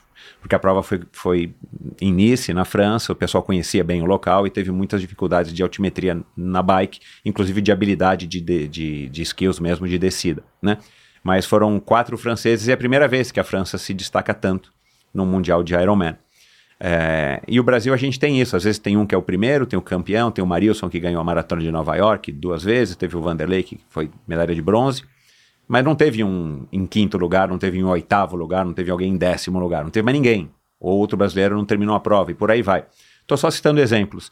É, eu acho, eu entendo que uma potência esportiva o Brasil pode ser, ou os outros países mais desenvolvidos são, quando é assim, tem três, quatro pessoas que estão disputando as vagas, ou disputando a medalha, ou estão entre os top 10, top 20. Quando que você acha, realisticamente, pelo que você tem acompanhado, o Brasil pode se tornar uma potência esportiva? É, boa pergunta. É, o- logo de cara, quando você falou, eu diria que já é uma potência esportiva. né? Aí eu fui aos poucos entendendo né, a profundidade da pergunta, na verdade. Eu acho que a hora que é, a gente conseguir é, criar a carreira atleta. A gente não tem no nosso país a carreira atleta. A gente tem cometas atletas. né? A gente tem um ou outro que se viabiliza De alguma maneira, com muita coragem, né? Foi o que você falou, né? para fazer com teimosia, Teimosia. para fazer aquilo. Entendeu? Quer dizer, se eu chegar para você e falar assim, ó, você pode acordar atleta, passar o dia como atleta e dormir atleta. E fica tranquilo que suas contas estão pagas. O dia que isso acontecer, e aí eu tô falando do básico, não tô nem falando do estímulo. É. E se você se classificar por um brasileiro, você vai ganhar um bônus. Se você, então o que falta de repente é isso, né? É, é gerar de alguma maneira, né? Tem algumas empresas que, que se dedicam ao apoio ao atleta, né? E, e você tem que é, linkar o começo, meio e fim da história. A empresa tem um interesse, tem um desfecho, seja no marketing alguma coisa. E o marketing vai aparecer quando tiver exposição do atleta. A gente observa muito isso no surf. Né? O surf é uma prancha e o cara tem ali um outdoor. E o outdoor, até que você tem, é, são valores distintos de patrocínio conforme o adesivo no lugar da prancha. O adesivo de bico é o principal, Legal, né? entendeu? É muito interessante isso. né? Aham. Então é outdoor. Então a partir do momento que você enxerga, é uma moeda de troca. Né? O atleta ele sabe que ele está sendo um veículo de informação, ele sabe que tem algumas responsabilidades e a empresa sabe qual é a responsabilidade dela. Uhum. né? Então existem essas estratégias como a lei de incentivo, né? E o nosso país é o país do jeitinho, né? Então esse país do jeitinho é, tem um desfecho favorável e um que não é desfavorável, que não é favorável, né? Entendeu? Então é, a gente precisa pensar nisso aí, entendeu? Mas eu acho que falta isso, falta a gente criar essa carreira atleta. Nos Estados Unidos existe a carreira atleta por quê? Porque você viabiliza seu estudo como atleta. E a hora que você Já é um termina, super incentivo, né? e a hora que você termina a sua universidade, você vai passar num draft da NF da da NFL, da NBA, no futebol. É história natural. Você não consegue chegar de maneira aleatória. Oi, NBA, tudo bem? É. Vim jogar. Não, você está vindo da onde?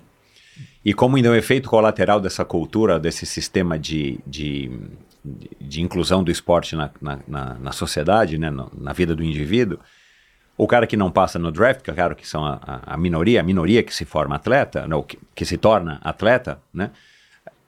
Pelo menos as pessoas tiveram contato com o esporte, tiveram colegas da faculdade que são medalhistas, né? Ou já teve o, né, tem aquele ranking lá, não sei se é um ranking, mas tem as faculdades se, se gabam de dizer quantos presidentes já estudaram ali e tem também quantos atletas, quantos medalhistas, né, olímpicos e tal. Então o cara já vai sendo criado nessa, nesse contexto, desde do, do- da, da escolinha até chegar na faculdade, mesmo que o cara saia para ser um executivo, um funcionário de qualquer de qualquer empresa, um empreendedor, o cara já teve esse contato, então o cara consome esporte, o cara vive esporte de uma maneira diferente, né? Não, e a maneira, tá- o, o sistema está estruturado, já contemplando é, esses que teoricamente não virarão atletas.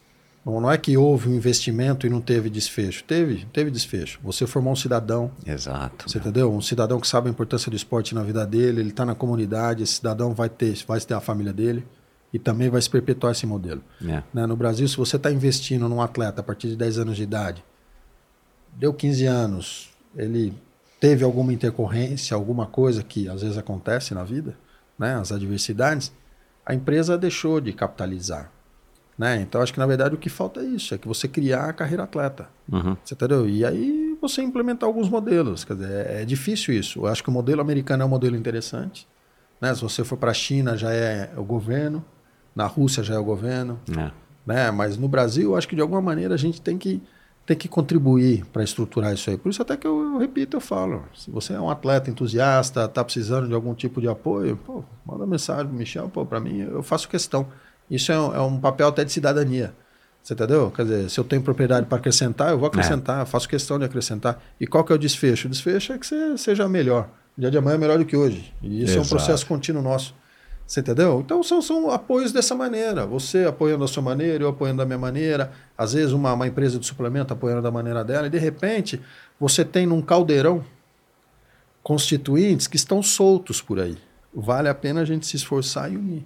E a hora que você une e pensando o desfecho qual que é, não é ser pavão, não é aparecer, não é ter ego. É o quê? Pô, vai sair alguma coisa daqui. Então, às vezes a gente vê o Flávio Canto com o projeto dele lá no Rio, de vez em quando aparecem uns atletas. Você entendeu? Então sempre tem pessoas com boa índole, É. o Minotauro tem os projetos dele ali também. Uhum. Então o intuito é esse. Agora é o indivíduo realmente ele fala, pô, eu vou ser atleta. Eu serei atleta. Entendeu? Eu vou dedicar minha vida a ser atleta. Hoje é o que a gente está falando do homo resistus da técnica. Você imagina, você acorda pai, você tem o seu trabalho, você é atleta no meio do dia, aí de repente é marido. É. Quer dizer, você entendeu? Chega uma hora, é diferente do cara que acorda atleta e vai dormir atleta. Qual a sua função? Sua função é essa. É. Né? A gente tá falando, pô, do, do Thales, tem vários professores. Eles são atletas e personal trainers. Eles sobrevivem dando aula. É. Você entendeu? Sendo que, pô, faz o seguinte, cara, tira o pé. Ele, pô, mas se eu tirar o pé, cara, eu, pô, eu deixo de ter recurso e aí não dá. Eu não tenho essa opção. É. Aí o cara vai dormir meia-noite, uma hora da manhã, porque a última aula é Não, 10, meu, 11. E Essa rotina do Thales é bizarra, cara. Meu Deus do céu. É complicado, você entendeu? Então, na verdade, é um sobrevivente. É. É. um cara, eu costumo falar isso, né? Até em relação ao déficit energético relativo. Eu acho que existe um conceito que é flexibilidade metabólica. Ou seja, nos últimos 10 anos, eu tenho levado nos congressos mundiais de medicina do esporte que grande parte dos nossos atletas, eles apresentam alterações de integridade clínica no sentido de anemia, deficiência de ferro, desidratação, e estão trazendo medalha. Então, provavelmente, são aqueles que, se você esmaga, altera a integridade, mesmo assim ele traz resultado. A maioria da população não. Não, é. Se alterou a integridade, abre o bico de alguma maneira, né? Vai perder performance. né? Uhum. É, Qual o melhor surfista brasileiro? Cara, pergunta interessante. né? Eu diria, na verdade, porque no, no surf a gente tem surf de onda grande, surf de pranchinha, pranchinha no mar, pranchinha na piscina. Né? A gente tem o stand-up wave, né? a gente tem o sexo masculino, o sexo feminino. Né? Eu acho que é uma, é uma roubada essa pergunta, Michel. Você pode Então- perguntar para quem Não, que eu vamos- mudar, vamos torço, mudar. quem eu mais gosto. Né? Qual foi a melhor onda que você surfou? A melhor onda que eu surfei Onde é que foi? foi em Sunset, que eu remei pela minha vida, quase morri. é, uma direita gigante, que eu, nossa, não passava nem agulha. E era uma energia 2014, estava com grande parte dos atletas da elite na água, me incentivando. Veio a bomba rema, não tem opção de não remar. E eu sempre entro na mente dos atletas, eu gosto sempre de, de fazer várias, várias abordagens né, extras, no sentido que eu sei que fortalece a mente do, do atleta. Então, essa onda de Sunset realmente me chamou a atenção. Vaquei, lógico que eu caí. Na época eu perdi a aliança. Ei, Tá cara. lá com o Iemanjá, tá no mar. Essa aliança, e essa foi uma onda boa. É, no Félix, né? Eu já peguei algumas ondas interessantes também, né? Eu acho que na verdade é a, a mais recente. A gente sempre lembra da mais recente, né? Mas tem essa, essas duas assim que eu, que eu lembro com, com bastante ênfase. Né? E São experiências que você não tira da vida. Eu acho que hoje o melhor surfista que tem na atualidade, na minha opinião, no Brasil é o meu filho. Ah, que legal, É cara. Ele Homero. curte? É o Homero. Ele gosta, você perguntar para ele, ele fala que ele quer pegar onda grande, ele nem tem noção, nem sabe o conceito de onda grande. Né? É grande pra ele, são Mas 3 é- metros. Grande para ele é meio metro já tá gigante. Né? E você tá incentivando? Incentivo. O incentivo é. Eu acho que é isso que a gente estava falando, dos modelos norte-americanos. Né? Eu acho que eu fui incentivado de, de, de tamanha maneira do esporte. A minha vida é pautada em esporte, o conceito de vitória, de desafio, de você se superar, entendeu? Então eu passo isso para frente, para o Homero, para meu filho, né? para a Maia, minha filha. Acho que eles têm as aptidões natas deles, eles têm as, as opções próprias deles, né? Mas é esse legado que fica, isso é interessante. O esporte eu acho que faz isso Uhum. na vida das pessoas, né? Eu tenho todas as bikes que eu tive, em grande parte está tudo guardada. Eu já sei qual que vai ser a do Homero. Ah, que sei- legal que você fez As- isso, cara. dizer, Me arrependi tanto de ter me livrado das minhas. né? Não, mas eu, eu, eu seguro porque eu acho que isso é legado. E hoje ele entende. Quando ele vê algumas fotos, ele tem foto com o Bochecha, 13 vezes campeão mundial de jiu-jitsu. Olha o tio Bochecha. Até então para ele era o tio Bochecha. É, quase, é como se fosse eu com meu pai, com os professores, Aham, né? aham. Ele fala, nossa, então tem o tio Medina, o tio Felipe, tio Ítalo, tio Bochecha, tio Neymar, né? E ele, caramba, mas eu conheço, eu conhece? Lógico que conhece, só tá aqui, ó, isso aqui é dedicatória para você, que eles fizeram, tanto, Que entendeu? legal. Então eu acho que é um legado, né? Que fica pra Claro, gente incentivar. definitivamente, definitivamente. Tem que incentivar, Michel. Tem que incentivar. É. Hoje, na verdade, o que acontece? As crianças elas têm excesso de peso, na grande maioria, porque eles têm acesso ao que os- pais viabilizam. É.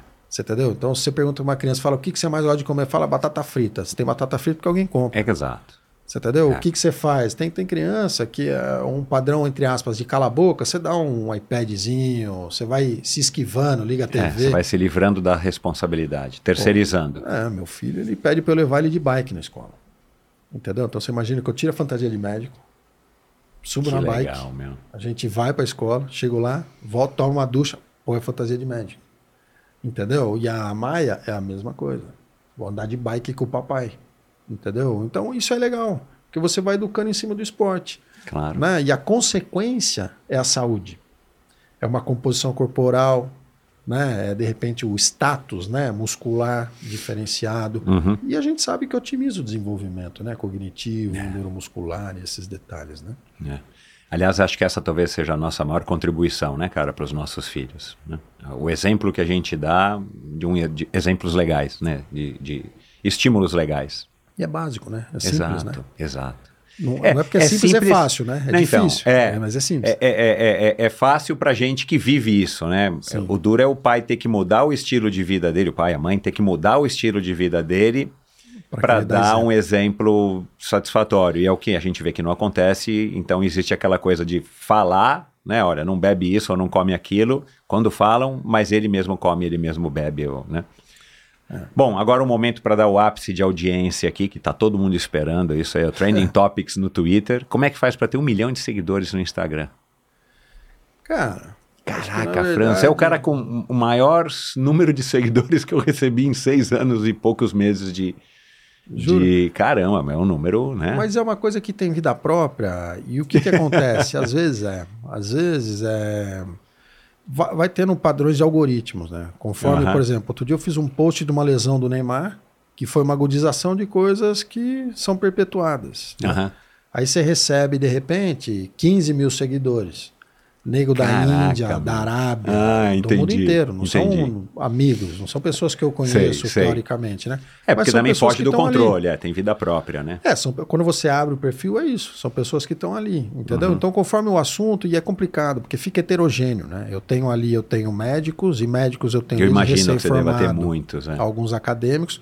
Eu tenho atletas, atletas entusiastas, amadores, profissionais. Eu tenho treinadores, eu tenho fisioterapeutas. Eu tenho leigo, né? Eu tenho amigos de, de infância, amigos de faculdade. Eu tenho amigos da família, É, junta tudo, né? né? Aí tem amigo do amigo. Você viu, pô, o cara fez um vídeo lá sobre isso. Você viu que interessante e tal. Então tem, tem assuntos que eu percebo. E existe um, um range, uma oscilação fisiológica, né? Dessa, dessa plataforma virtual. Ele tem vida própria. Então, às vezes, é, se eu ficar dois, três dias sem postar, já cai o número de seguidores. Aí você posta, de repente, uh, sobe, entendeu? E aí o que, que acontece? Você consegue filtrar o padrão das mensagens que você recebe, né? Seja por termos, entendeu? Então a ideia é eu filtro, eu tento buscar, deixar. Sou eu autêntico. É você que tá administra ou já é o chat GPT? Não, sou eu, sou eu que administro.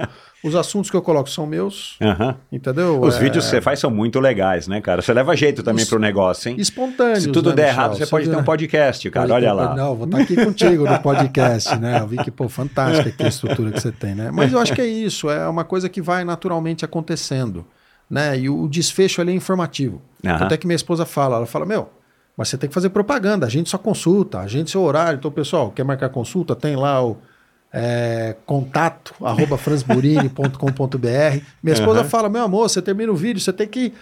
A gente só consulta, eu falo, mas é... Por quê? Porque o desfecho meu eu não- não necessariamente é o paciente.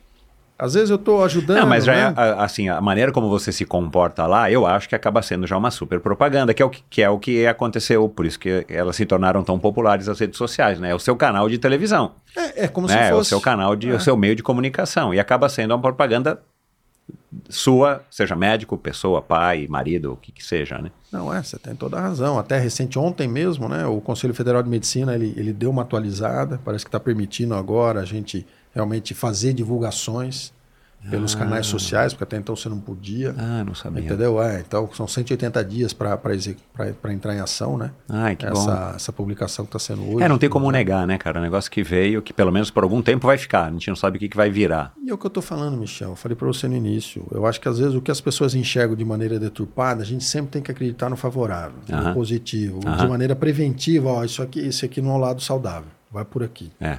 Entendeu? Porque é o que eu falei para vocês. Quer dizer, eu tenho provavelmente um número maior de seguidores do que a Harvard. Agora, não significa que eu sou mais, entendeu? Outro dia tem um colega meu que falou, pô, mas você não tá me seguindo? Eu falei, cara, eu não sigo meu irmão. Cê- o critério, você tá entendendo o critério? Como é? Eu falo, não, que isso, cara? É, é diferente. Então a gente precisa. Pô, peraí, pessoal. A gente tem que olhar para aquele céu, não para esse céu. Exato. Então, Calma, a vida, você entendeu? Tem um horário específico. Hoje você tem no, no celular, ele manda para você por semana o relatório quantas horas você ficou por dia no celular. Você monitora isso? Você entendeu? É porque eu faço consultas online, né? Ah, eu tenho bom, uma porcentagem considerável, mas chega a dar 6 a 8 horas. É. Caramba. Entendeu? Se você for ver de 4 a 6 pacientes que eu tenho, né? Demora geralmente uma hora, uma hora e meia a consulta, né? Que presenciais são 4 a 6, né? Às vezes virtual, 2, 3 por dia. Entendeu? Então, quer dizer, aí você fala, tá, tá bom, tá, tá num equilíbrio. Uhum. Né? Os vídeos que eu faço não tem edição. É um dois i gravando, fala galera, beleza? Tô aqui na sala de casa, tô no, no carro, às vezes dirigindo. Outro dia eu vim de Não Brasília. é, você São escolhe Paulo uns lugares carro. assim aleatórios, né? Você se inspira, tá lá É com o tempo hora, e é. fala sobre um assunto que tá te, enfim, que tá na É. tua cabeça ali naquele momento. Você sabe que é uma coisa interessante? Que ele vai te dando uma leitura do melhor horário de post para sua plateia, para o seu público. É. Né? Então, É por, por exemplo, se eu for postar no Stories, eu sei que tem os horários de pico. Uhum. E no feed é diferente. Então, Uhum. no feed vocês vão ver que geralmente entre 8 e 8 e meia da manhã é o dia que eu posto alguma coisa. Né? Por quê? Porque eu percebo que eu chego naquele público-alvo, Uhum. que é o público interessante. Uhum. Entendeu? Uhum. E de vez em quando tem a galera curiosa, né? É. Que é aquilo que eu falei para você. Você está falando um determinado assunto, a pessoa quer se encaixar nesse assunto. Fala, não, pô, você não, eu não estou aqui sendo médico. Eu estou divulgando a informação e levantando aspectos conceituais, aspectos críticos, né? E geralmente críticos no sentido construtivo, para instigar a galera a pensar. Hoje a galera terceiriza. Ah, Doc, pô, eu tô. Eu parei de treinar, comi tudo errado, eu tô desse tamanho. O que, que você vai fazer para me ajudar? Eu falo, não, mas o que, que você está fazendo para se ajudar? Pô, vamos, vamos junto. Eu não posso treinar por você, eu não posso fazer alimentação por você, eu não Exato, posso dormir é. por você. Vamos, É. vamos aqui, né? Então é É, interessante. o Muzi, o Muzi, né, faz as lives dele pedalando de manhã, ele fala de uma maneira assim que, cara, eu, eu não consigo assistir muitas, mas quando eu assisto eu dou risada da maneira como ele fala, porque as perguntas, vem todo tipo de pergunta e vem algumas perguntas nesse sentido, né, meu cara tá se afundando na lama, não sai do sofá e o cara pergunta como é que ele faz para ser saudável. Terceiriza, né? Muzi é gente finíssima, cara. A gente trabalhou junto em 2005, Olha lá, tá para vir aqui, hein? aqui numa academia. Já já. Pô, abração, Tô sangue bom. conseguindo, tô conseguindo. Sangue bom, ele tem a exposição dele, né? Às vezes tem a galera que gosta e a galera que não gosta muito. Né? E às vezes a galera que não gosta muito começa É. a falar, enfim, é o que É a sobra. proteção das inter- da, da rede social, É né? igual confederações, né? Quando a gente está dentro de um comitê, de uma confederação, quem está fora fica apontando o dedo e cornetando. Exato. Para querer estar dentro. E quando você está dentro, a pessoa está perdida. Não sabe o que fazer. Você entendeu? Aham. Então chega uma hora, meu. dizer, o cara tem lá o nome dele, o que ele criou, o que ele estruturou. Né? Se você tem a sua opinião pessoal, guarda para você. Ele não está preocupado com a sua opinião pessoal. Agora, quer fazer uma crítica construtiva? Exato. Pô, me fala, ô é. Franz, ó, deixa eu te dar um toque, cara. Que se policia nisso, pô, valeu, obrigado. É. Entendeu? Às vezes as pessoas, pô, Franz, ó, pode falar, aquele dia o fundo não ficou legal. Franz, ó, você tá com mania de falar né. Né? O Franz, pô, ó, outro dia vieram falar que eu tava com papado. Ó, o Franz tá com papado. Eu falei, cara, sou eu. Sou eu, entendeu? Ó, tem um filtro tal legal que dá pra você usar, mas Franz. filtro eu não uso. Filtro eu faço questão, né? Faço questão de 47 anos, assim, ó, do jeito que eu sou. E tenho orgulho, né? Tenho orgulho, porque cada ruga aqui é conquistada. Mas tá bem, cara, tá Tamo bem. junto, tamo junto, né, Michel? Pô, a gente sabe que é difícil, né? Sobreviver aqui. Tamo de passagem, mas o durante é que importa. né? Cara, e como é que a gente pode terminar essa conversa com o botão do... Play. Play. Play. Pronto, play aqui é falar. fechar Life e vamos zone. tocar a nossa vida, Play. meu. A vida não dá pra dar pause, Michel. Eu gosto desse teu play, cara. Play, cara. Ah, tá dando play. Vamos, vamos, vamos. Tem que fazer umas camisas, entendeu? fala pra Estela, fazer umas camisas play. Play, eu vou fazer. FB, vou fazer. Franz Burini, Play- Burini Play Eu Vou fazer, ela vai gostar da ideia. e coloca o arroba atrás. É, né? Maravilha, Michel. Pô, prazer, obrigado, viu? Pô, cara, foi sensacional, meu, convite, juro. Saiu cara. melhor que a encomenda, meu. é. Adorei. Agradeço, privilégio, cara. E Agora tamo vou marcar consulta, sempre. vou marcar a consulta. Tamo junto, cara. Que você precisar, você me avisa e vamos pra cima, que agora eu vou pegar o moleque, levar pra escola. Isso, bike, vai lá, vai lá que a gente já tomou muito vamos tempo. pra cima, tá bom? Legal, cara. Obrigado, obrigado, pessoal. Obrigado, Franz. Um tamo abraço. junto, cara. Valeu. Valeu, Tchau. obrigado. E é isso, mais um episódio do Endorfina Podcast. Espero que você tenha curtido tanto quanto eu. Conversa foi longa, conversa foi boa. Sempre quando a conversa é longa, a conversa é boa. Aliás, as conversas do Endorfina, na minha humilde opinião, são boas também porque são longas ou são longas porque são boas, aí você é quem decide. Mas o, o Franz, você talvez não, não o conheça ainda, mas vale a pena segui-lo no Instagram, porque dá para perceber pelos vídeos dele como ele é um cara, além de super inteligente, óbvio, né? Com certeza uma das, um dos convidados mais inteligentes que eu tive aqui, um mega professor. Ele é um cara assim, como você ouviu aqui, ele não veste essa, essa farda, essa, essa bata de médico, ele disse, né, da fantasia. Ele vive isso, ele é um cara super acessível, um cara super bacana. E foi isso que eu quis trazer aqui um pouco para inspirar a mim, a você. Então, dê um alô para ele, tenho certeza de que ele vai curtir. Talvez ele não consiga responder todo mundo, né? Porque o cara com um milhão de seguidores fica difícil de responder todo mundo. Mas di- diga lá que você ouviu no Endorfina, tagueia lá o Endorfina, que tenho certeza de que vai chamar a atenção dele. É um cara muito bacana e super simpático. A gente falou aqui sobre. Né, a gente mencionou aqui, o Franz mencionou aqui na conversa o, o Pedrão, o Pedrão, o Pedro Morgante já passou por aqui, o Mário Roma já passou por aqui. O Antônio Mansur, claro, já passou por aqui duas vezes. O Thales Camargo, aliás, o, o Antônio Mansur passou por aqui, inclusive num especial que eu fiz depois dessas 24 horas de triatlon que ele fez aí durante a pandemia, que eu acho que foi em março, abril, alguma coisa assim, de 2021, quando exatamente quando o Franz, na, na- no, no, no mês aí que o Franz fez a postagem, dá uma digitada lá no meu site, no endorfinabr.com, na busca por Antônio Mansur com dois S, você vai ver que ele tem duas interações aqui comigo, uma é o especial 24 horas de triatlon. A gente não falou aqui do Ricardo Toledo, que é o pai do Filipinho, já passou por aqui. E outra médica que já passou por aqui, a gente não abordou tanto assuntos médicos quanto hoje, mas foi a Karina Oliani, que eu sei que é uma figura que o, que o Franz é, admira. E tantas outras pessoas, né? O Avancini já passou por aqui, o Franz mencionou, entre outros. E você consegue ouvir esse episódio de hoje aqui, onde você está ouvindo o Endorfina, e todos os episódios lá no meu site, no endorfinabr.com, onde há, desde o meio desse ano, no aniversário de seis anos do Endorfina, um, um vídeo do YouTube que está embedado, então você pode assistir também essa conversa que hoje foi gravada aqui com a presença em loco do Franz aqui nas instalações, nas humildes instalações do estúdio aqui no bairro do Itaim, em São Paulo. E você consegue assistir também no meu canal do YouTube, no Endorfina TV com Michel Bogli. E no meu site você encontra link tanto para ir direto para o meu canal no YouTube quanto para o meu Instagram, que é a maneira que você tem também de acompanhar os convidados da semana, reflexões, fotos curiosas e interessantes com cada um dos meus convidados até agora, que pelas minhas contas são 341 episódios hoje com esse episódio aqui do Franz. E é isso. Não se esqueça de seguir o Endorfina, então, no seu agregador de podcasts também. Seguir o Endorfina no, no Instagram é muito legal. Ajuda também o Endorfina a estar se espalhando para mais e mais pessoas. Mas seguir o Endorfina no seu agregador de podcasts é até mais importante, porque dessa maneira a gente estimula e faz com que a mensagem dos meus convidados chegue para cada vez mais pessoas e hoje já são 141 países, aumentei um país, eu não lembro agora qual foi, mas foi um país bem exótico. Já são 100 ouvintes em 141 países e a meta então é, entre aspas, dominar o mundo, fazer o Endorfina chegar a cada vez mais gente, cada vez mais países, com histórias interessantes e curiosas e de qualidade como essa aqui do Franz de hoje. Então, muito obrigado pela sua audiência, até o próximo episódio, um abraço. Esse episódio foi um oferecimento da Scott. Você já deve ter ouvido falar da completamente renovada Scott Scale.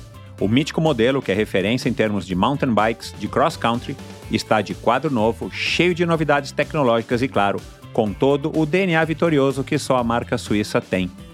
Talvez o que você não saiba é que também existem modelos na linha com quadro em alumínio, como a fantástica Scale 965, uma excelente opção com roteamento dos cabos totalmente integrado ao quadro, suspensão RockShox com exclusiva trava Ride Lock e o grupo Shimano de 12 velocidades. O que torna a Scott Scale uma bicicleta ágil, versátil e pronta para enfrentar as trilhas mais divertidas. Visite a revenda autorizada Scott mais perto de você e conheça a versão em alumínio da Hardtail mais avançada do mercado. Scott, inovação, tecnologia e design. Siga arroba Scott, underline, bike, underline, Brasil. Esse episódio é um oferecimento da Probiótica. Desafios e conquistas fazem parte de uma jornada de quem ousa se superar a cada dia. A jornada Pro continua e nossa próxima largada será no Havaí, no Ironman em 14 de outubro. Continuamos trazendo com toda a energia e de forma inédita os bastidores da preparação da Pamela de Oliveira até a linha de chegada no Campeonato Mundial de Ironman. Além do incentivo ao protagonismo feminino, 10% de todas as compras realizadas no site da Probiótica utilizando o cupom ALMATRI serão revertidos para um projeto social apoiado pela própria triatleta. Foram desenvolvidos kits personalizados inspirados na linha de produtos utilizados pela Pamela em sua jornada de preparação. Além do desconto de 20% nos produtos probiótica, o cupom ALMATRI te dará também direito à participação em experiências exclusivas, como treinos com a participação da Pamela, transmissão ao vivo do evento e degustação de produtos e entrega de kits. Demos o start em agosto e essa temporada segue até o final do Mundial de Kona em 14 de outubro. Durante esse período, a Probiótica, a Almatri, Trisport Magazine e o Endorfina serão os responsáveis por narrar essa história com conteúdos exclusivos para todos que quiserem entrar nessa jornada. Fiquem ligados no arroba Probiótica Oficial para torcer junto com a gente. E não se esqueça, probiotica.com.br. Faça suas compras, utilize o cupom ALMATRI, tudo junto, ALMATRI, tudo junto em caixa alta, para ganhar 20% de desconto e ainda colaborar com um projeto social escolhido pela própria Pamela. Vamos lá!